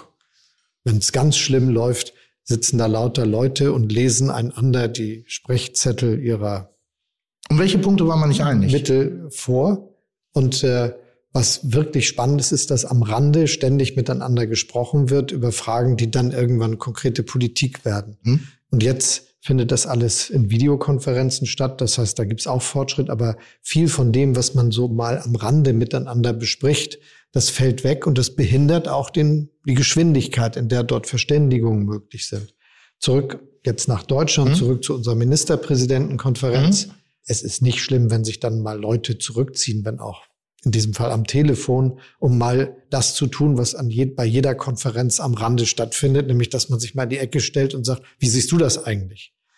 Was äh, ein bisschen ärgerlich ist, dass am Ende ja eine Einigung über viele Punkte erzielt worden ist, auch sehr gute Verständigung an dieser eine Punkt jetzt äh, das Ganze äh, noch äh, verändert hat und auch die Sie meint die Osterruhe die Osterruhe und auch dazu geführt hat, dass jetzt äh, all die Fragen aufgetaucht sind. Haben Wie ist Sie denn für richtig gehalten? Jeder, der dabei war, hat das hat zugestimmt, richtig aber gehalten. und nein, ich finde, er sollte auch, also wenn jetzt irgendjemand sagt, er oder sie war es nicht äh, und wusste auch nicht, warum man, warum er oder sie zugestimmt hat. Haben Sie es für richtig gehalten? Ja, und ich glaube. Nicht, ob Sie zugestimmt haben. Ob Sie, ja, ja. Weil ich finde, manchmal, Demokratie besteht ja auch daraus, manchmal sein Willen vielleicht auch der, der, der Meinung der anderen unterzuordnen. Ja, ich finde, das gehört genauso dazu. Das gucke ich mir jetzt genau an, ob irgendjemand behauptet, er hätte nicht auch in der, dem Gefühl, das sei jetzt eine richtige Lösung zugestimmt, äh, sich öffentlich äußert. Das würde ich keinem glauben. Wird ja momentan so mit, äh, mit den 14 Stunden Beratungszeit sehr entschuldigt, dass man sagt, oh, man hat nicht so ganz Ach, Quatsch, alle. Das kann nicht aber, sein, das aber, gibt's ja immer schon. Ja. Aber das, das, was diese Entscheidung bewirkt hat, glaube ich, liegt an dem, was ich vorhin mal versucht habe, kurz zu sagen. Es war naheliegend und darin lag in Wahrheit aber auch das Problem. Also, es ist gesagt worden, wir müssen was machen mit dem Testen. Es ist was gesagt worden zum Impfen. Es ist was gesagt worden dazu, dass bei dem Testen die Arbeitgeber jetzt auch ihre Beschäftigten testen sollen. Und zwar 90 Prozent der Beschäftigten jede Woche, die nicht im Homeoffice sind. Es ist. Habe ich äh, mitbekommen, wie wird das finanziert? Von den Arbeitgebern. Also von mir als Gastronom. Ja. Wovon? In dem Augenblick, in dem Geschäft ist, von den Einnahmen, die aus dem Geschäft mein kommen. Mein Geschäft wird eingeschränkt sein. Also ich werde, nochmal, das ist ja genau das, was, ja, aber, was, was wenig verstanden wird. Also gerade in der Gastronomie. Wenn ich wieder öffne, arbeite ich auf Break-Even. Das ist mein ganz großes Deshalb Ziel. Haben wir ja mein einziges Ziel ist mit der Teilöffnung und mit den Einschränkungen, wenn ich arbeiten, eröffnen kann, dass ich nicht weitere Verluste mache. Aber ich finde nicht richtig, dass wir jetzt Volkswagen und äh, BMW und wem auch immer Geld überweisen, damit sie ihre Beschäftigten testen. Aber verstehen Sie, äh, speziell in der Gastronomie, wenn ich 50 Euro Umsatz mache, dann bleiben als das dem Unternehmen vor Steuern, wenn man gut wirtschaftet, 5 Euro. Wenn ich diese 5 Euro investieren muss, um einen Test zu, zu bezahlen, dann kann ich mich auch an die Straße hinstellen und Verstehen Sie ein bisschen, was ich meine? Dann, ja, ich glaube aber, das mit den Tests ist eine sehr hilfreiche, das glaube ich. Ich glaube, ich hilfreiche Sache und ich finde, ich, ich bin fest davon überzeugt, dass es auch richtig ist, die Entscheidung so zu treffen, weil ja im Prinzip die Unternehmen, die ihren Betrieb laufen lassen können, diejenigen sind, die es besser haben als die anderen. Das ist jetzt im Bereich der Gastronomie wahrscheinlich in der Wiederöffnungsphase ganz herausfordernd. Deshalb sind die Hilfen dann ja auch nicht zu Ende, auch nicht für den wiedergeöffneten Betrieb. Da gibt es ja unverändert Unterstützung. Und außerdem haben wir deshalb auch entschieden, die Mehrwertsteuersenkung nicht im Sommer auslaufen zu lassen, sondern fortzuführen. Ich sag mal aus meinem Gefühl, die wird auch dauerhaft bleiben. Und das ist natürlich. Also über 22 hinaus. Ja, das ist natürlich eine finanzielle Unterstützung, die, die, die ich auch richtig finde. Das will ich ausdrücklich Kann sich der sagen. Staat das leisten? Ich frage mich die ganze Zeit, wo wollen denn, wie sollen denn die Steuern, also die, praktisch die Verschuldung, die jetzt gerade stattfindet, wo sollen die denn wieder reingeholt werden? Also nur durch Wachstum oder wird es zum Beispiel auch eben wieder äh, steuerliche Veränderungen geben, Steuer wieder oder Zurückbringung oder Steuererhöhung? Also wo, wo soll das Geld herkommen? Es wird äh, im Wesentlichen durch Wachstum gehen müssen. Und deshalb ist es auch richtig, dafür zu sorgen, dass da was ist, was wachsen kann an Wirtschaft. Mhm. Das ist das, was wir mit den vielen Schulden jetzt machen. Im Und, Wesentlichen bedeutet es, es gibt aber nicht allein. Ich, gehe davon aus, dass es in Deutschland so ist wie in anderen Ländern auch, dass ein Teil auch dadurch finanziert werden muss, dass diejenigen, die sehr, sehr, sehr viel Geld verdienen oder diejenigen, die äh, sehr große Finanzkraft haben, dazu einen Beitrag leisten. Und ich meine, in Deutschland diskutieren wir manchmal sehr selbstbezogen, aber komplett, ja. Der konservative Schatzkanzler in Großbritannien hat gerade für 2023 eine Steuererhöhung bei den großen Unternehmen von fast 30 Milliarden Pfund verkündet. Mhm. Die britische, die amerikanische Finanzminister hat äh, das Gleiche gemacht und auch Leute, die mehr als 400.000 Dollar im Jahr verdienen, zu höheren Steuern verpflichtet. Muss sie sich noch mit dem Parlament einigen, aber das ist jetzt ihr Antritt und der des amerikanischen Präsidenten. Bei uns wird es wahrscheinlich gar nicht um so dramatische Fragen gehen, weil wir finanziell ganz gut dastehen. Aber auch bei uns wird es nicht ohne solche Maßnahmen gehen. Davon bin ich fest überzeugt. Oh, es ist immer so ein bisschen so, so ein Moment, wenn Sie sagen, wir stehen eigentlich finanziell ganz gut da. Wenn Sie mal einen Blick auf meine Mitarbeiter werfen würden und die hören diesen Satz, dann, ja, die stehen nicht wirtschaftlich gut da. Ja, da kommt das Empörung auf, weil sie sagen, es ist jetzt zu lange. Das ist eben, nochmal, da, da ist, ist, steht eben keiner mehr wirtschaftlich gut da. Das weiß ich, ich deshalb weiß haben wir ja, deshalb haben wir dafür gesorgt. Also ich habe mich ja. dafür eingesetzt. Das war ein harter Kampf dass die Kurzarbeitergeldregelung, die wir haben, mit einer Komponente verbunden ist, wo sie, wo das Kurzarbeitergeld immer steigt über die Zeit hinweg, wenn es länger gewährt wird. Das äh, war nicht ganz einfach, weil wir uns ja mit anderen einigen mussten, die das nicht so gesehen haben. Aber aus genau dem Grund finde ich das auch richtig. Auf die ja gegebenenfalls Einkommensteuer gezahlt werden muss. Das ist aber, glaube ich, ein Problem, das sich ganz praktisch nur für sehr wenige stellen wird. Okay. Aber ich mache mir große Sorgen, weil ja in so einer Situation dann Probleme, die gar nicht ganz groß sind, plötzlich als große erscheinen. Deshalb vielleicht zu diesem Kurzarbeitergeld mal eine kurze Erläuterung, ja. warum das überhaupt so ist. Wer Kurzarbeitergeld kriegt, kriegt ein Einkommen überwiesen, steuerfrei. 60 Prozent, ja. Und wer einen Lohn bezahlt bekommt, muss auf den Lohn Steuern zahlen. Hm. Und jetzt ist, um es mal grob zu denken, für das Finanzamt und für gerechtes Steuersystem mhm. das Problem zu lösen. Jemand hat drei Monate oder vier, aber nehmen wir jetzt mal drei Monate normal gearbeitet und hat verdient, was nehmen wir, 2,8 mhm. brutto oder 3,2 oder was weiß ich auch immer. Rechnen Sie was Grades, dann kommen Leute besser mit Prozent klar. Und darauf Steuern gezahlt. Hm? Für die ersten drei Monate. Mhm. Aber der Steuerbetrag, der einem im Januar, Februar und März abgezogen wird, ist nicht gerechtfertigt, wenn das das ganze Einkommen fürs ganze Jahr ist. Sondern der ist nur gerechtfertigt, weil der Monatsabrechnung immer unterstellt wird, im April, Mai, Juni, Juli, August und September hat man auch noch für 2,8 oder 3,2 gearbeitet. Mhm. Wenn man jetzt aber nur die ersten drei Monate hat und ab April kriegt man steuerfrei das Kurzarbeitergeld, mhm. dann würde daraus im Normalfall folgen, dass man alle Steuern für Januar, Februar und März zurückerstattet bekommt. Mhm.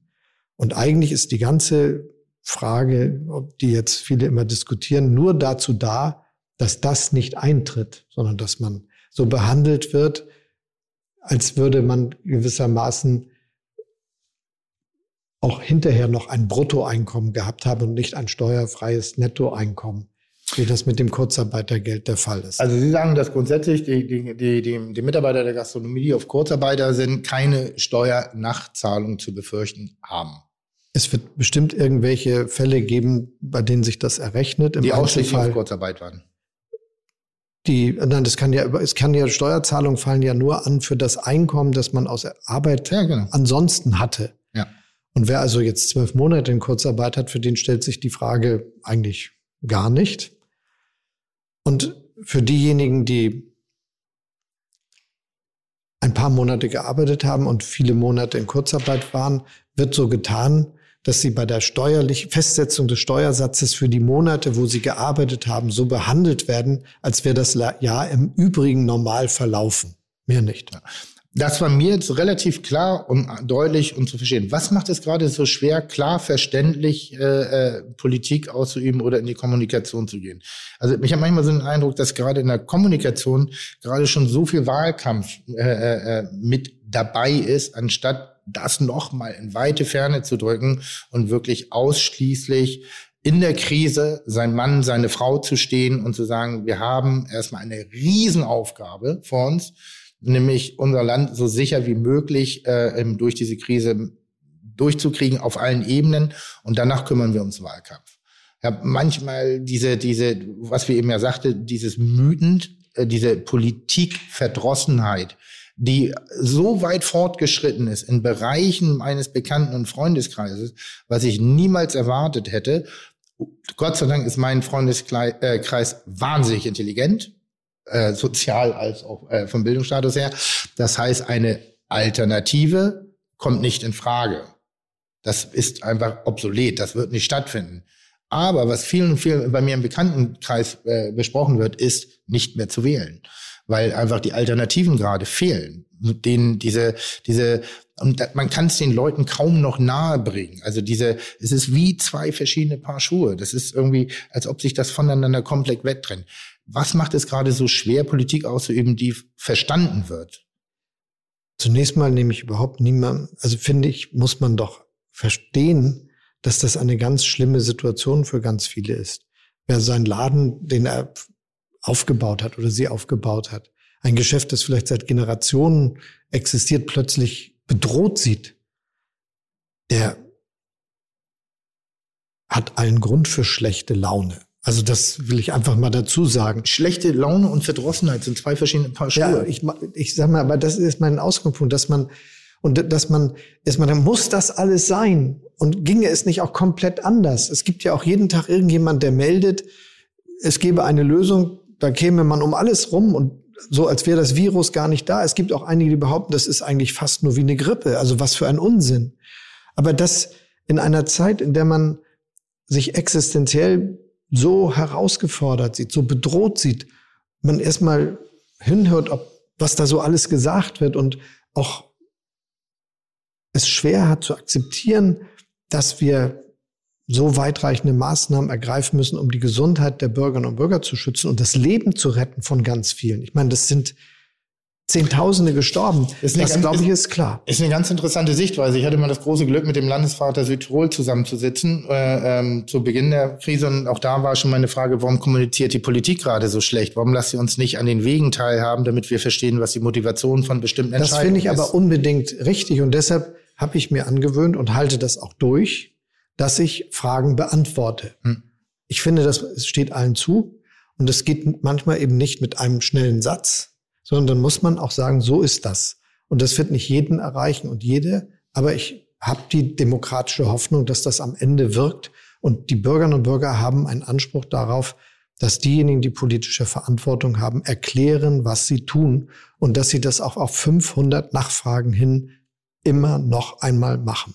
Spannender Hinweis, den er dann in dem Kontext gegeben hat, das war nämlich ähnlich. Er sagt, er möchte nicht die Verantwortung äh, äh, dafür tragen, dass er mit einer Entscheidung das Leben eines Menschen äh, äh, sozusagen verursacht, also gekostet hat.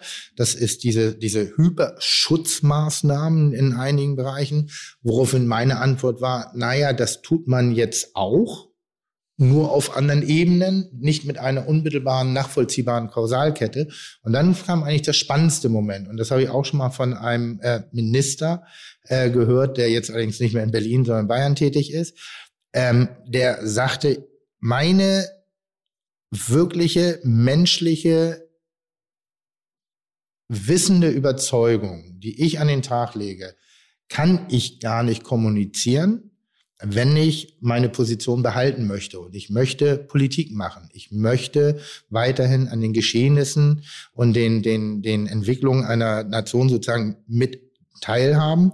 Und er hatte ganz deutlich gesagt, dass er Angst hat, die Politik zu machen, die er konsequent für richtig halten würde, aufgrund der Angst ob seines Amtes. Das finde ich ganz. Gibt es Ihnen, weil ich meine, es ist Das finde ich ganz furchtbar. Und ich das finde ich auch unverantwortbar. Ich weiß ja nicht, über wen hier die Rede ist, deshalb. Aber, aber Sie, Sie, Sie scheuen ja auch manchmal so klar, und das ist das, was ich eigentlich an, an, an, an ich nenne es mal Hamburger, auch wenn Sie Brandenburger sind, immer so schätze.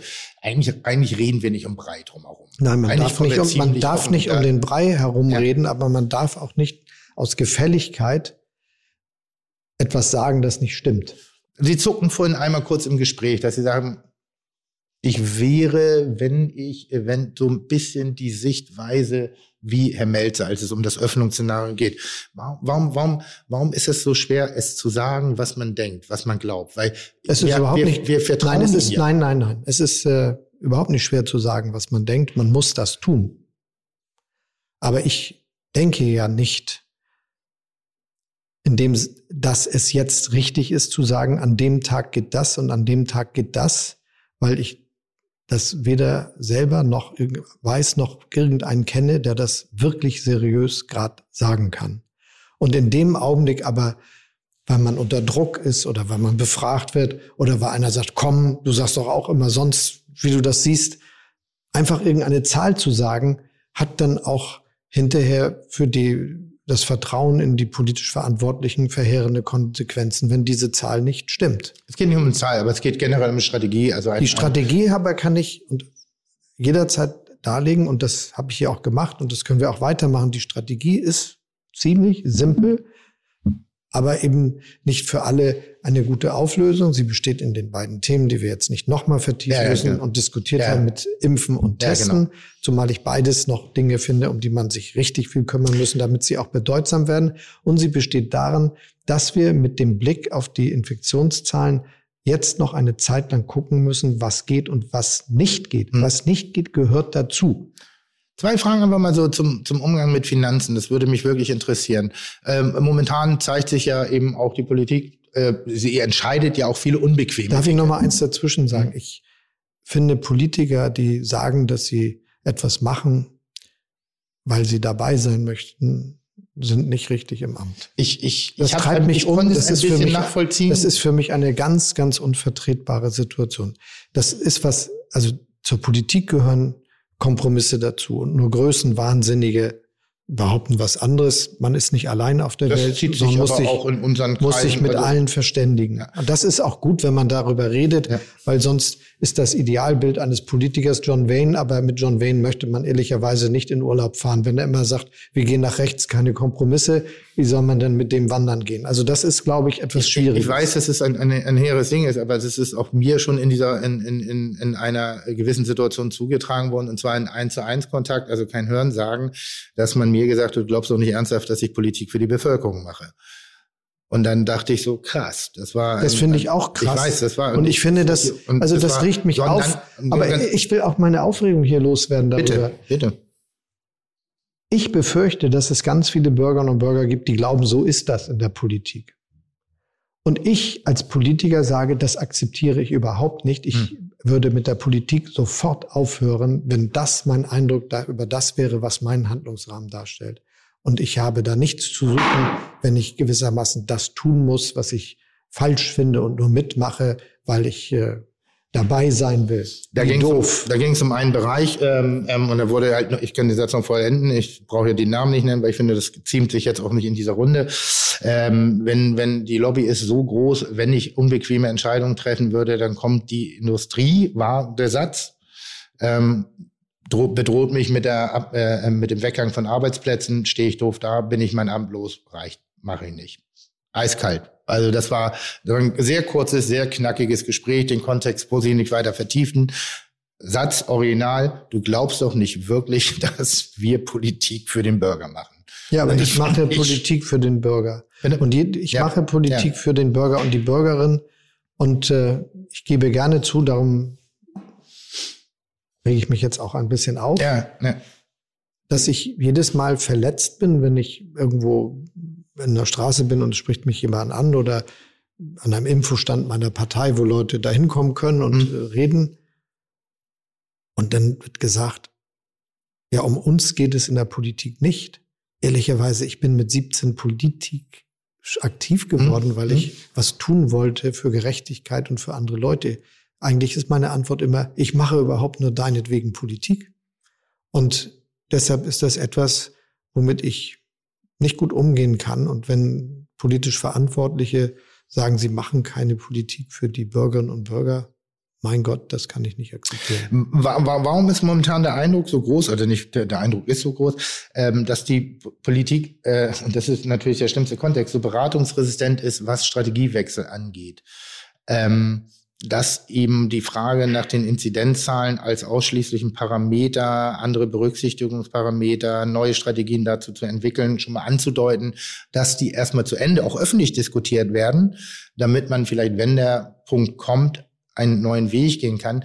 Ich habe immer das Gefühl, dass jeder, der Kritik oder Kritik äußert oder vielleicht auch mal eine andere Sichtweise öffentlich äußert auf das Ganze, sofort in den Duktus der Aluhutträger und Querdenker reingetragen wird. Und ich finde, das macht man sich da manchmal sehr, sehr einfach, auch wenn ich selber nicht immer der Meinung bin. Ich finde ja gerade die Situation, in der wir uns befinden, ich glaube, keiner, nicht die Chefin, nicht Sie, nicht ich, äh, wissen, wie und auch kein kein kein Wissenschaftler, auch kein keiner, der sich wirklich damit auskennt, also mit der mit der Epidemie auskennt, weiß, wie es zu gehen hat. Es ist ein Stochern im Dunkeln, dass man das alle machen und das ist kein Vorwurf, sondern es gab es nicht in der Vergangenheit in dieser Art und Weise. Ich erlebe und kenne viele politisch Verantwortliche, die sich gerne Beratung holen, auch unterschiedliche Meinungen anhören. Ich rechne mich selbst dazu. Hm? Und deshalb ist es sowieso schwierig, von der Politik zu sprechen, ja, die beratungsresistent sei. Ja. Umgekehrt muss man das auch sagen, gibt es ja auch ein Phänomen. Diejenigen, die einen Vorschlag machen, finden, die Welt läuft dann gut, wenn alle dem Vorschlag folgen. Das ist dann nicht beratungsresistent, sondern manchmal überzeugt man eben nicht mit dem, was man sagt. Also das hm. gehört ja auch dazu. Absolut. Und äh, da finde ich, gehört dann auch zu, dass Beratung mit unterschiedlichen Meinungen zur Kenntnis zu nehmen, ja nicht heißt, dass man jeder dieser unterschiedlichen Meinungen folgen kann, sondern am Ende müssen wir uns entscheiden. Und das ist etwas, worauf die Bürgerinnen und Bürger aus meiner Sicht einen Anspruch haben, dass jemand, der ein öffentliches Amt hat und die Aufgabe übertragen bekommen hat, Entscheidungen zu treffen und zu verantworten, das auch tut und sich nicht rausredet oder hintereinander versteckt. Wie einstimmig waren denn die Entscheidungen? So. Wie einstimmig waren denn die Entscheidungen vom Dienstag? Die sind notwendigerweise einstimmig, sonst kommen sie gar nicht zustande. Ich, ich weiß, aber einstimmig. Ja, was heißt einstimmig? Aber wie, wie, es, wurde, es, es, es gab ja die Motivation, sich zurückzuziehen in eine kleinere Beratungsrunde, um zu gucken, wie man eine Einigung erzielt. Kann man so ein bisschen, ich stelle mir so ein bisschen vor wie beim Geschworenengericht, die ziehen sich zurück. Erstmal haben wir eine 8-4er-Kombination, dann haben wir eine, eine 7, was habe ich gerade gesagt, eine 7-5, irgendwann kippt es über auf 9-3 und dann sagt man, okay, kleinstes Übel, gehen wir jetzt den Weg. Nein, so ist es nicht. Und es ist auch so, dass tatsächlich ja alle dort Beteiligten das Recht und die Pflicht haben, sich selbst zu entscheiden. Es geht immer nur darum, rauszufinden und auszuloten, was richtig ist und was, wie das in einer Demokratie unverzichtbar ist, auch alle gemeinsam am Ende richtig finden können. Finden Sie gerade alle Entscheidungen, die getätigt werden und die Strategie und, und, und die Wege, die gegangen werden, richtig? Nein. Welche nicht? Ich glaube, dass im letzten Jahr bei der Frage, wie viel Impfstoff soll bestellt werden, Gut, nicht richtig gehandelt worden ist. Und das habe ich auch am Anfang des Jahres öffentlich ausgesprochen, weil mir wichtig war, dass das nicht als dunkles Geraune durch Deutschland geht, sondern dass das mal klar gesagt wird.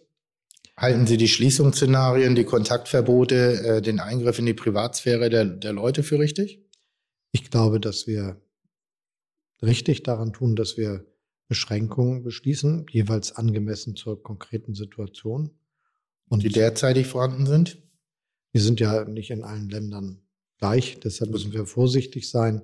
Aber ich glaube schon, dass wir nicht äh, so viele Kontakte ermöglichen können, wie sie normalerweise da sind. Und deshalb die Beschränkung auf wenige, also auf zwei Hausstände ist das jetzt ja normalerweise und kleine Kinder zum Beispiel ein Weg ist, der völlig vertretbar ist. Bin ich ehrlich, bin habe den Überblick verloren. Ich habe keine Ahnung mehr, mit wem ich mich treffen darf und mit wem nicht. Also auch in Hamburg nicht. Ich weiß jetzt, also dass Kinder unter 14 Jahren werden nicht mehr gezählt. Ein Haushalt sind jetzt doch wieder zwei Personen. Äh, äh, ähm, also rein theoretisch könnte man sich, wenn man mit fünf Haushalten, fünf Personen, nee, zwei Personen aus einem Haushalt werden als eine Person gewertet. Bei dem anderen ist sie Bei der andere. Frage, wie man das macht, gibt es, es keine Wahrheiten, sondern nur lebenspraktische Entscheidungen, deren einziges aber Ziel aber völlig klar ist. nämlich die Zahl der Kontakte zu reduzieren.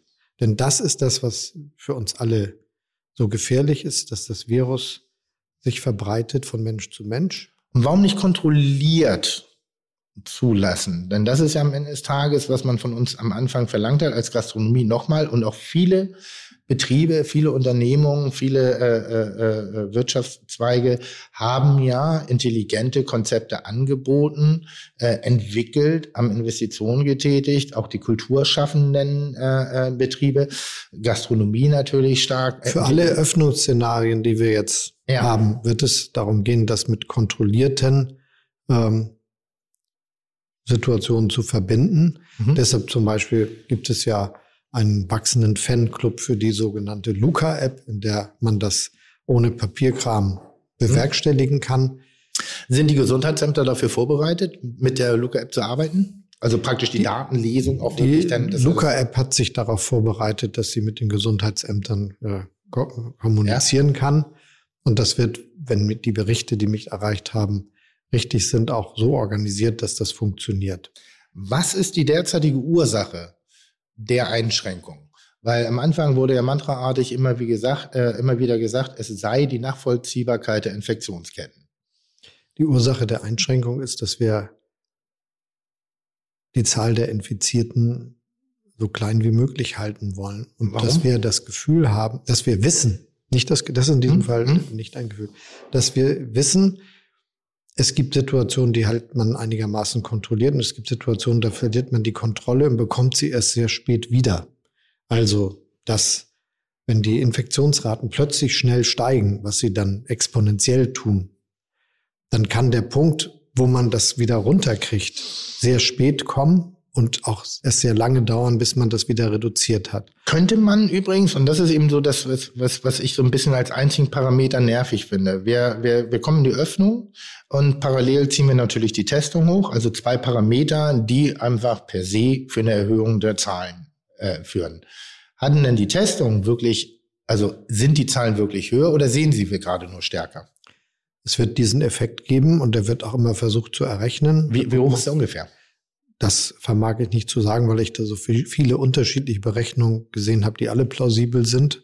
In Wahrheit Gibt es eine, die Sie favorisieren? Nein, das würde ich sonst sagen, mhm. aber es ist einfach so annahmegetrieben. Also man mhm. muss viele Annahmen machen und dann kann man was rechnen, aber die Annahmen sind eben notwendigerweise willkürlich ein bisschen. Nicht, nicht so, dass das äh, aus DAFKE geschieht, aber in dem Sinne, dass man irgendwie sich entscheiden muss, das nehme ich mal an als Rahmenbedingung für mein Rechenmanöver und dann kommt man zu unterschiedlichen Ergebnissen. Also, es geht ja so ein bisschen darum, von wegen ich als Gastronom, ich, wir, wir haben uns ja bislang, glaube ich, sehr, äh, sehr stützend gezeigt innerhalb jo. der Gastronomie, auch vom gesamten Stimmungsbild, was wir äh, allgemein in der Bevölkerung gezeichnet haben im Rahmen dessen. Ähm, vielleicht habe ich gepennt, vielleicht habe ich irgendwas versäumt, an irgendeiner Stelle äh, nicht aufgepasst, aber zu dem, zum Zeitpunkt, wo wir Teil öffnen durften mit unseren angebotenen Hygienekonzepten, die Betriebe, die Vorbild, also vorschriftsmäßig agiert haben, meine ich, keine einzige Infektionsebene entdecken zu können. Es gab Parameter, auch in der Gastronomie, wie in allen Betrieben, wo bestimmte Dinge sich nicht einhalten ließen. Äh, äh, da gab es äh, zwei, drei Läden in Hamburg, die dann ja auch als, als Dinge, und ich habe dann irgendwie manchmal das Gefühl gehabt, na gut, ich werde jetzt dafür bestraft, dass jemand 50 in der Tempo 30 Zone fährt, darf ich jetzt auch nicht mehr Auto fahren. So, weil irgendjemand das gemacht hat. Und aber so war es nicht. Sondern was für Zahlen haben Sie, die ich nicht habe? Was für Informationen haben Sie, die, die ich Zahlen, die wir alle haben hm? und zwar die beide genauso wie alle anderen, hm? war zu dem Zeitpunkt, als es wieder losging mit äh, Begrenzung ja. im November, Dezember dann zunächst mit den damaligen Schließungsentscheidung und dann den fortgesetzten aus Dezember und der Situation, die wir heute haben. Es war so, dass wir für die allermeisten Infizierten nicht mehr rausfinden konnten, Richtig. wo die Infektion herkam. Richtig. Aber das war nicht.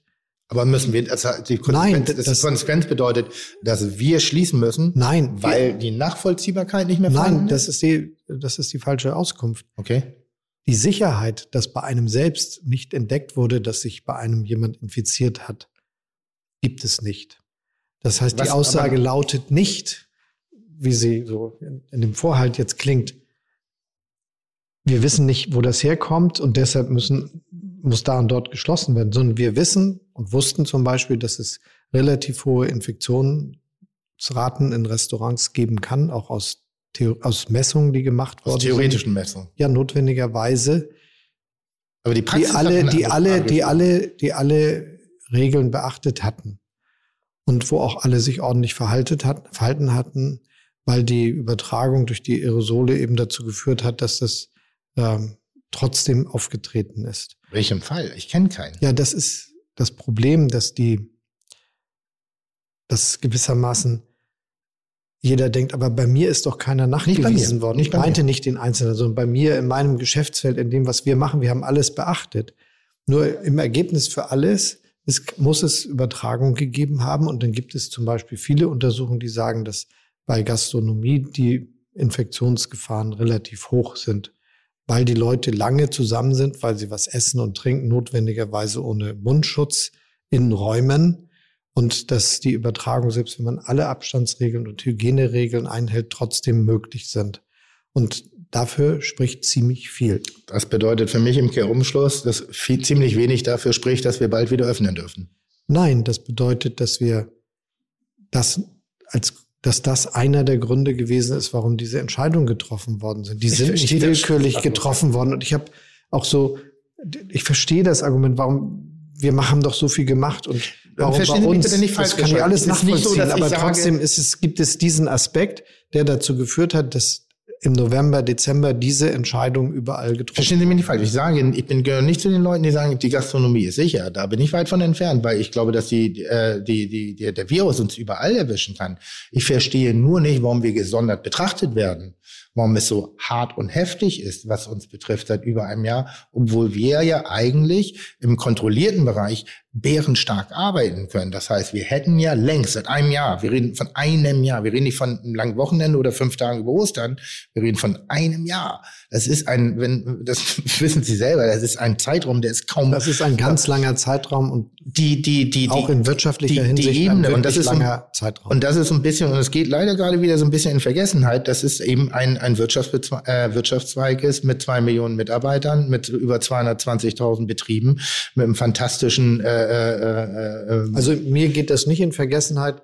Schon so neben den das wird auch immer gesagt, aber ich weiß es auch ja. und es ist mir auch ganz wichtig, dass wir das immer im Blick haben bei all dem, was wir machen und deshalb müssen wir jetzt alle Anstrengungen darauf richten, dass wir die Chancen, die darin liegen, dass nun mal in einer unvorstellbar kurzen Zeit Impfstoffe entwickelt worden sind, auch Nun, nutzen. Wir kommen ja daher davon wegen, also nachdem Sie ja gesagt haben, ja doch, es ist äh, es ist ein Hochrisikogebiet. Ähm, was hat sich denn da bislang dran geändert? Also in, für die eine aktuelle Öffnung?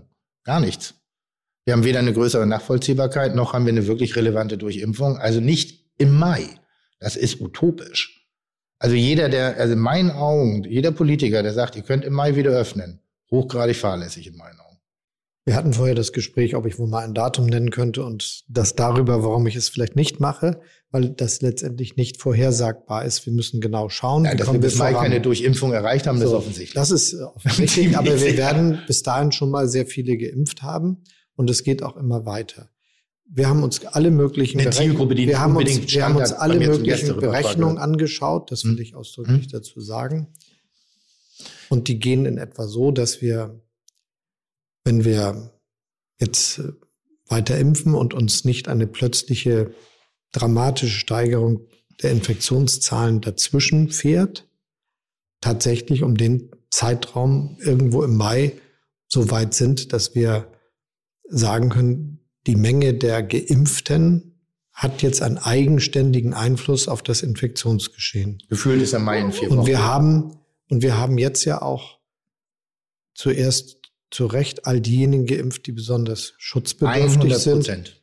Und das sind aber gar nicht diejenigen, die sich am meisten bewegen. durch die Restaurants bewegen, ja, um das jetzt mal an diesem Beispiel ja, festzumachen. Ja, absolut.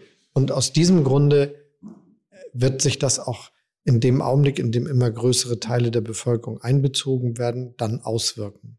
Der, der, der aktuelle, ich sag mal, Hilfsfonds, der von Ihnen gerade bearbeitet wird, bezieht sich bis auf welchen Zeitraum?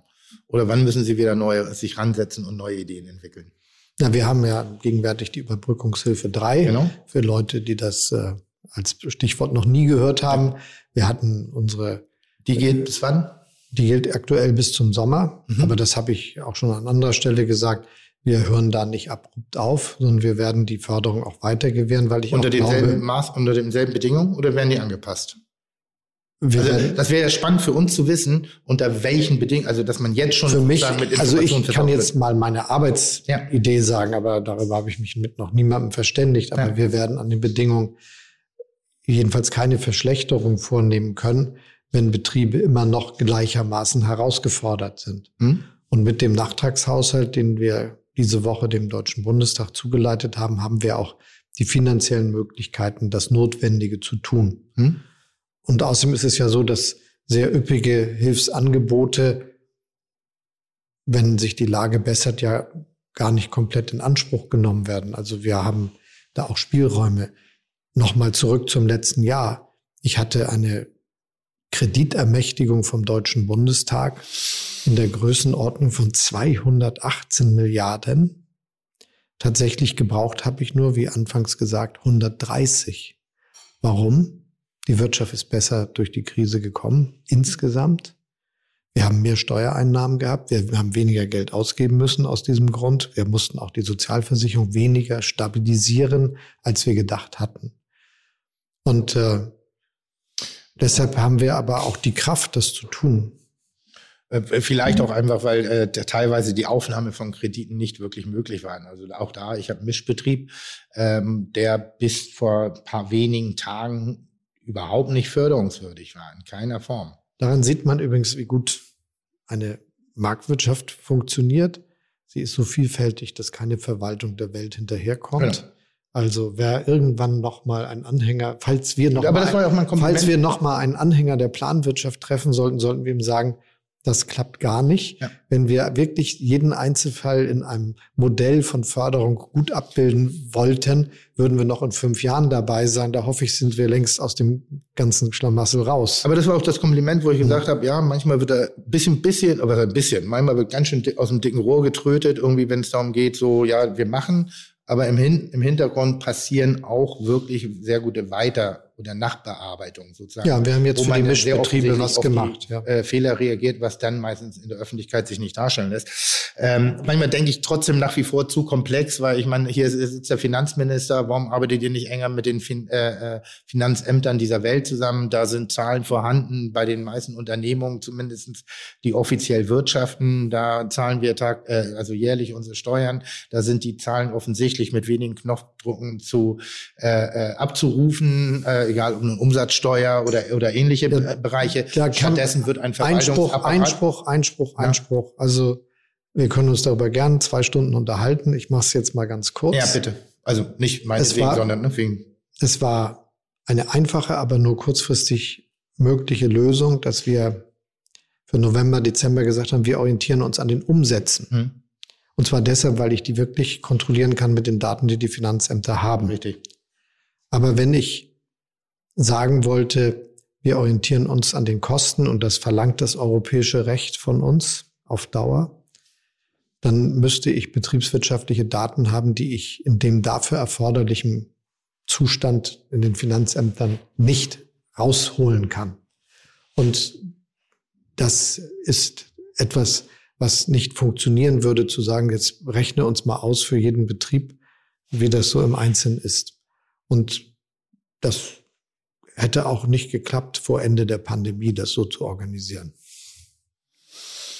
Ja, da, da bin ich ein bisschen anderer Meinung. Ich aber denke, ihr habt alle Zahlen, äh, die ihr benötigt. Das denken wir mal alle, aber eine dauerhafte Strategie. In den wenn ich jetzt mal diesen Satz loswerde, ja. leider haben wir nicht alle Zahlen, die wir gerne hätten. wenn ich das so als Finanzamtsvertreter mal sagen darf. Also meine habt ihr auf jeden Fall. Das ja, kann, welche das fehlen? Das weiß ich nicht, die darf ich ja gar nicht kennen. Hm? Weiß ich nicht, die darf ich ja gar nicht kennen. Nee, aber, aber grundsätzlich, das war ja damals auch eben, als die November-Dezember-Hilfe ausgesprochen worden ist, kam es vielen von uns vor, so ein bisschen wie damals, als die Grenzöffnung war. Äh, das gilt ab sofort, wo wir auf das Wort Umsatz sehr stark reagiert haben, weil wir auf einmal in einer Ebene waren, wieso kommt ihr jetzt auf Umsatz. Umsatz das war einfach, um die Sache zu vereinfachen und um eine sehr großzügige Hilfe zu machen. Warum hat man nicht 40 Prozent gemacht des Umsatzes und das dauerhaft? Also was bemessbar? Weil wir das niemals gedurft hätten, europarechtlich. Ja, warum nicht? Weil das ist ja wirklich, das ist zum Beispiel eine interessante Information. Ich habe mir gedacht, warum ballern die auf zwei Monate einen Umsatz raus, der ja hoch ist, ohne im, im Kontext zu Kosten, die einmal eigentlich hatte. Die Antwort hat was weil da gab es sehr viele Gewinner. Die Antwort hat was zu tun mit einer Frage, die wir vorhin erörtert haben. Helfen Sie mir. Nämlich, wieso jetzt wir? Also wir haben im November ganz wenige Branchen mit äh, einem Schließungsszenario konfrontiert. Hm? Gastronomie, Hotellerie, hm, hm, hm, den Kulturbereich, den Sportbereich im Wesentlichen und ein paar weitere. Und dann war unsere Überlegung, als wir noch gehofft hatten und die Auswirkungen der Mutationen noch nicht so sichtbar waren, wie das jetzt der Fall ist, ja. dass wir es damit schaffen können, die Entwicklung zu drehen. Das war Ihnen, also das war ernsthaft der Plan? Das war die Hoffnung, die viele dort hatten. Das war auch der Plan. Und wenn die Mutation nicht sich dann allmählich äh, hineingefressen hätte in das Infektionsgeschehen, kann man ja nachsehen, wie die immer relevanter wurde plötzlich, dann wäre das wahrscheinlich, hätte das wahrscheinlich auch funktioniert. Das, das, das ist jedenfalls meine Einschätzung. Ja, okay, das meine ich jetzt nicht ernsthaft, dass ich das in Frage stelle, aber so, weil ja. ich habe im November da gesessen und habe gesagt, das, was da jetzt geplant ja. ist, ist Blödsinn. März, vorher brauchen wir uns mit gar nichts auseinandersetzen. Das ist einfach nur aus der normalen Beobachtung, in dem Tempo, wie gearbeitet wird, in dem Tempo, wie Entwicklungen sind, keine Chance. Keine. Das ist das, was mich manchmal so irritiert. Ja, aber die Antwort darauf ist, alle, die das damals entschieden haben, hatten gute Gründe. Übrigens auch viele Wissenschaftler, die sich jetzt mit anderen Einschätzungen zu Wort melden, hm. die gesagt hatten, dass das hilfreich sein würde. Und dann war aber die Idee, dann muss man diesen Branchen auch eine ganz besondere Hilfe in dieser Zeit zukommen lassen, weil die das sonst schwer nachvollziehen können, warum nun ausgerechnet sie und nicht die anderen. Zwei Fragen noch, weil die Zeit neigt sich zum Ende. Ähm, es gibt einen Betrieb von mir, der eigentlich insolvent ist. Dadurch, dass er in der, Misch, äh, in der Mischfirma von mir betrieben wird, äh, äh, fütter ich ihn sozusagen weiter mit durch. Wenn Sie jetzt einen Menschen haben, einen Gastronomen, einen Einzelhändler, ansonsten, der jetzt gerade für sich gefühlt vor den Trümmern seiner Existenz steht und Sie ja sagen, es gibt Hoffnung, es wird es, es, es gibt weitere Konzepte, um auch der, den, den Mittelstand, Kleinstunternehmen wirklich zu unterstützen. Was sagen Sie dem jetzt? Der jetzt wirklich sagt, ich kann nicht mehr, ich bin durch, ich, ich schaffe es nicht mehr. Weil es hieß ja mal, niemand würde äh, an, an den Konsequenzen der Entscheidung über die Pandemie sozusagen entweder seinen Job verlieren oder eine Existenz verlieren.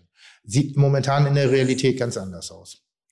Wir haben, wird uns auch international bescheinigt, durch die Maßnahmen, die wir gemacht haben, wahrscheinlich im letzten Jahr 400.000 Unternehmen vor der Insolvenz gerettet. Mhm. Das ist ziemlich viel, vor allem wenn man all die Beschäftigten... Pausiert oder gerettet? Gerettet. gerettet. Nein, das ist schon so gemeint gewesen, dass okay. die wirklich es damit irgendwie geschafft haben und äh, auch durchkommen können. Und natürlich führt das immer längere Dauern der Pandemie dazu, dass das schwieriger wird. Und darum haben wir jetzt ja auch überlegt, ob wir für die lange Betroffenen diejenigen, die lange in dieser Situation sind und wirtschaftlich vielleicht jetzt die Luft verlieren, nochmal eine sehr zielgerichtete Hilfsmaßnahme konstruieren. Die sieht wie aus? Haben wir schon dreimal erörtert. Das ist das, was wir jetzt gerade erarbeiten. Die Idee, die sozusagen ja. auf dem Tisch ja. gerade liegt. Und ich kann den Arbeitsauftrag formulieren. Das ja. ist das, was ich eben gesagt habe. Aber wie wir das konkret machen, das sollten wir erst dann erzählen, wenn wir selber ein Konzept haben, von dem wir glauben, dass es rechtlich und praktisch funktioniert. Und dann müssen noch Praktiker sagen, ob es auch wirklich mit der Praxis klappt. Betrifft das Kompensation für Unternehmer auch? Weil ich bin seit einem Jahr einkommenslos. Das also betrifft, also als das, das wird sich, ne? das wird sich, also es wird sich an den, es wird sich irgendwie an den Förderungen, die bereits geleistet worden sind, orientieren und dann versuchen, einen Verstärkungseffekt da einzubauen. Ähm, ganz, also es war wirklich fein. Ich, ich denke, dass der eine oder andere, bitte? Mach deinen Satz noch zu Ende. Ich ja. eine Frage habe ich noch. Ja, mach ruhig. Ich wollte noch zum Schluss quasi. Ähm, wir sind ja ein kulinarischer Podcast und Sie haben ja gerade selber gesagt, äh, dass Sie auch in Potsdam viel mit äh, ähm, Gastronomen im Umfeld reden. Dementsprechend wissen Sie wahrscheinlich auch, es gibt Sterne, um etwas auszuzeichnen, Kulinarik. Es gibt Hauben. Ähm, nur mal angenommen, wir hätten ein, ein gastronomisches Leitsystem bei Fide Gastro, was war neben Tim Gabeln? Gabeln. Wir verteilen Gabeln. Wie, wie, wie, wie, viele Gabeln äh, würden Sie sich denn jetzt mal geben, was die Leistung äh, im, für und im gastronomischen Umfeld in dieser Krise anhält? Und Tim, du darfst natürlich auch äh, dem Finanzminister Gabeln verteilen. Ja. Sagen wir mal, sechs ist das Beste. Also ja. sechs Gabeln ist schon ein Drei-Sterne-Restaurant. Aber ich glaube, dass äh, weder beim Michelin noch beim Gourmillot oder sonst wo irgendjemand sich selbst die Gabeln, Sterne Also in meiner gibt. Welt verleihe ich mir immer sehr viele Sterne. Das interessiert, nur die, das interessiert nur die Außenwelt überhaupt Sie nicht. Dürfen, Sie dürfen heute aber, einmal den Melzer sagen, genau. Aber das ist ja genau das, was wir alle suchen. Wir suchen ja wirklich eine Einschätzung, weil das ist das, was wir brauchen. Und damit meine ich wirklich wir Unternehmer, Menschen, die auf der Straße sind, die von sehr stark betroffen sind. Wir brauchen klare Worte. Und wenn wir sagen, hey, ich sehe mich da auf sechs von sechs. Dann können wir wenigstens sagen, ja, das ist aber eine sehr einseitige Sichtweise. wenn, wenn, du jetzt sagst, irgendwie, also ich zwei von sechs, na, ist gar nicht so schlimm, aber, na, aber das ist ja so ein bisschen die Frage, wie schätzt man das selber ein? Also, weil das ist das Schlimmste, was momentan für uns äh, äh, auch in meinem erweiterten Kreis ist, wenn wir das Gefühl haben, dass die Politik oder Menschen, die sich mit bestimmten Dingen auseinandersetzen müssen, sehr zufrieden sind mit ihren Entscheidungen, obwohl sie bei uns gar nicht so gut ankommen. Weil dann kann man sozusagen ja auch mal eine Entscheidung treffen. Weil das ist gerade eine riesen Herausforderung. Wo ist der Mensch, der klar für seine Entscheidung steht, spricht, ohne Wischiwaschi, ohne mit allen Konsequenten behaftet? Wir hatten heute auch zwei, drei Momente, wo ich denke, ah, das ist eben, deshalb bin ich auch kein, kein, Franz, äh, kein, kein Lanz oder Plasberg. Ähm, da kann, auf dieses Niveau kann ich gar nicht reagieren. Da sitzt ein Politiker mir gegenüber. Ich hätte gerne unter Menschen klarere Aussagen, weil ich die auch nicht schlimm finde sondern das wären Hilfe, das, das wären so, so, so rote Stangen, die aus dem Schnee rauskommen. Es wäre eine Orientierung, wo die Spur eigentlich ist. Mehr nicht. Ob ich den Weg gehe, das ist meine Entscheidung. Aber es wird mir ein Weg vorgegeben und der aber, fehlt mir ein bisschen. Aber bekomme ich jetzt Gabeln oder nicht? Nein. Oder? Wie viele Gaben geben Sie sich selber? Ich äh, finde, das soll man nicht machen. Das passt auch nicht zu meinem eigenen Selbstbild, sowas zu tun. Ich, ich, ich, ich sag Kommunikation, also ich, ich baue es mal auf so ein bisschen. Kommunikation gibt's eine Gabel. Ganz klar eine Gabel, da gibt's gar nichts. Also das aus einem Jahr, das ist ein, ein Ding. Ähm, ich würde sagen, ähm, Arbeitsmotivation. Da gibt's schon vier bis fünf Gabeln. Das kann man, kann man wirklich sagen. Äh, Problemlösung, erster Schritt. Gehe ich wieder runter, zwei Gabeln, eher so, weil das sehr viel Verbalerotik ist, die da erstmal kommt. Und jetzt kommt's aber.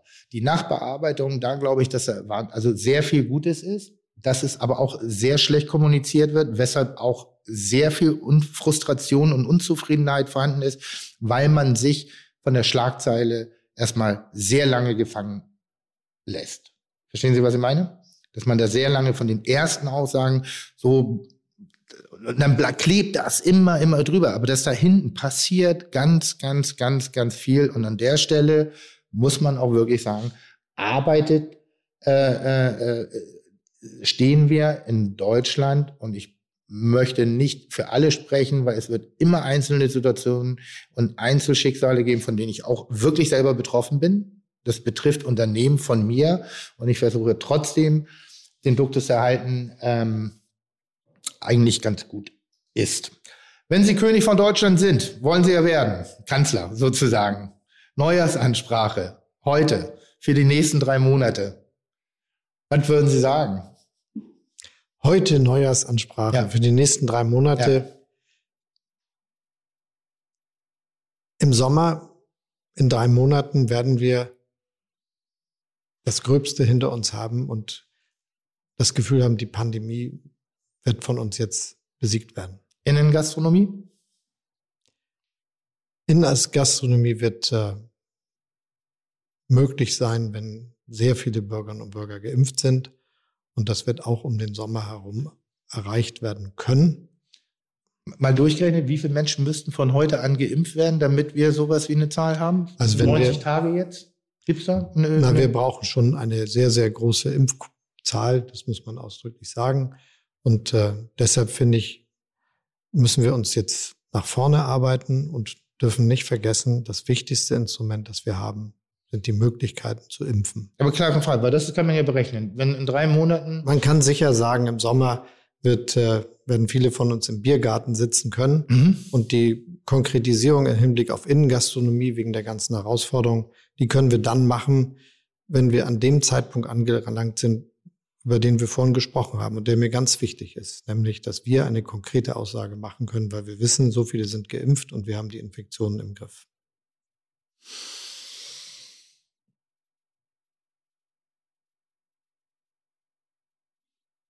August, September. Dann mögen Sie nicht hören, ne? Ich habe das Gefühl, dass äh, wir jetzt in einer Phase sind, in der niemand das Gefühl haben sollte und auch nicht haben muss, dass der Winter unendlich ist. Das ist für mich im Augenblick fast die größte Bedrohung für das, was wir gegenwärtig zu tun haben, dass weil das alles so lange dauert, die Tatsache, dass wir jetzt allmählich wirklich Anlass zur Zuversicht haben, gar nicht geglaubt wird. Aber ich würde es gut finden, wenn wir nicht übermütig werden, aber doch zuversichtlich sind. Ich hätte einen Wunsch, mehr Klarheit, mehr Vorgaben, mehr Streitbarkeit in Anführungszeichen, also Dinge vielleicht auch, die unbequem sind, aber vor allen Dingen mehr Realitätsbezug, was die Aussagen angeht, was die Belastung weiterhin für die Bevölkerung angeht. Weil da, glaube ich, äh, wird mit, mit Puderzucker gearbeitet, was die Menschen auf der Straße, was die Privatsituation angeht, was Reisen angeht, was Gastronomie angeht, was das Kulturgeschehen angeht und da eine, eine langfristige, eine langfristige Konzeption äh, zu entwickeln und nicht erst dann, wenn es auffällig ist, dass es doch nicht ganz so funktioniert, sondern vorbereitet sein auf den Worst Case. Denn meines Erachtens sind wir noch lange nicht aus dem Worst Case. Und da, wo Leute Licht am Horizont sehen, da sehe ich noch nicht mal Wolken, weil das so duster ist. Also das, das ist mir wirklich ganz, ganz klar. Würde ich, würde ich, würde ich, und ich glaube, da, da, da spreche ich für viele aus, vielen aus der Branche Klarheit. Wir brauchen Klarheit und keine Häppchentaktik mehr kein, kein, kein Hinschmeißen, zurückziehen, das macht den Kopf müde, das schafft Depressionen, das äh, äh, entzieht unternehmerischen äh, äh, Unternehmensgeist. Das sind all diese Dinge, unter denen wir massiv leiden, vielleicht noch stärker als unter den wirtschaftlichen Konsequenzen. Und das ist eigentlich der Nährboden dafür in meinen Augen, wofür wir stehen nämlich Kreativität, Unternehmergeist, äh, äh, äh, Optimismus, all das geht langsam echt den Bach runter aufgrund von Orientierungslosigkeit, die wir gar nicht so sehr, die nicht von uns kommen, sondern die uns durch Entscheidungen herbeigeführt werden, die wir bald in, auch gedanklich nicht mehr nachvollziehen können. Das wäre mein großer, großer, großer Wunsch. Vielen Dank für jeden, der jetzt am, am, am Hörer sitzt und wieder Schnappatmung hat und sabbert, warum das Ganze hier so harmonisch war. Äh, es geht nicht darum zu streiten, es geht darum, sich zu unterhalten. Und ähm, ich bin, trete hier auch nicht an, um Menschen zu überzeugen, sondern ich trete hier an, um Menschen eventuell auf Dinge auf, äh, aufmerksam zu machen. Eins kann ich Ihnen versprechen, Herr Scholz, dass äh, viele, viele, viele Menschen sehr gesprächsbereit werden und zwar eben nicht mit dem Dampfhammer durchzupreschen, sondern einfach das Gefühl zu entwickeln, dass man gehört wird und dass mir vor allen Dingen äh, die politischen Entscheidungen sich nicht nur anhand von irgendwelchen wissenschaftlichen Parametern ablesen lässt oder, oder die Ursache dafür ist, sondern vielleicht auch so ein bisschen die Straßenweisheit mal wieder durchkommen lassen. Ein bisschen so den echten Grid, den echten Schmutz, die, das echte Leben durchkommen zu lassen. Herr Gastronomie, äh, Herr Gastronomieminister Tim Melzer, vielen Dank. Ja, sehr gerne. Für das Gespräch. Äh, Herr Finanzminister, Vizekanzler und Kanzlerkandidat Olaf Scholz, vielen Dank, äh, dass Sie uns Raum und Zeit geschenkt haben. Wie immer, wenn Melzer draufsteht, mehr als vereinbart war. Insofern nehmen wir das sehr, sehr dankend an. Und ähm, ich, Tim, ich frage dich jetzt nicht, ob du noch eine Frage hast, weil sonst kommen wir nie mehr aus Berlin weg. Und ich glaube, ich sehe hier auch in den ein oder anderen Augen, dass wir es genauso machen. Vielen Dank. Tipptopp. Bleiben Sie alle gesund und Tim, bleib du so rank und schlank. Das steht dir ganz gut. Tschüss. Tschüss. Chuck, Digga, Props, Digga, ihr habt meinen Respekt. Ihr macht Digga, Mucke, Schicke, Mucke, oh, wie gut das schmeckt. Dieser Podcast wird produziert von Podstars bei OMR.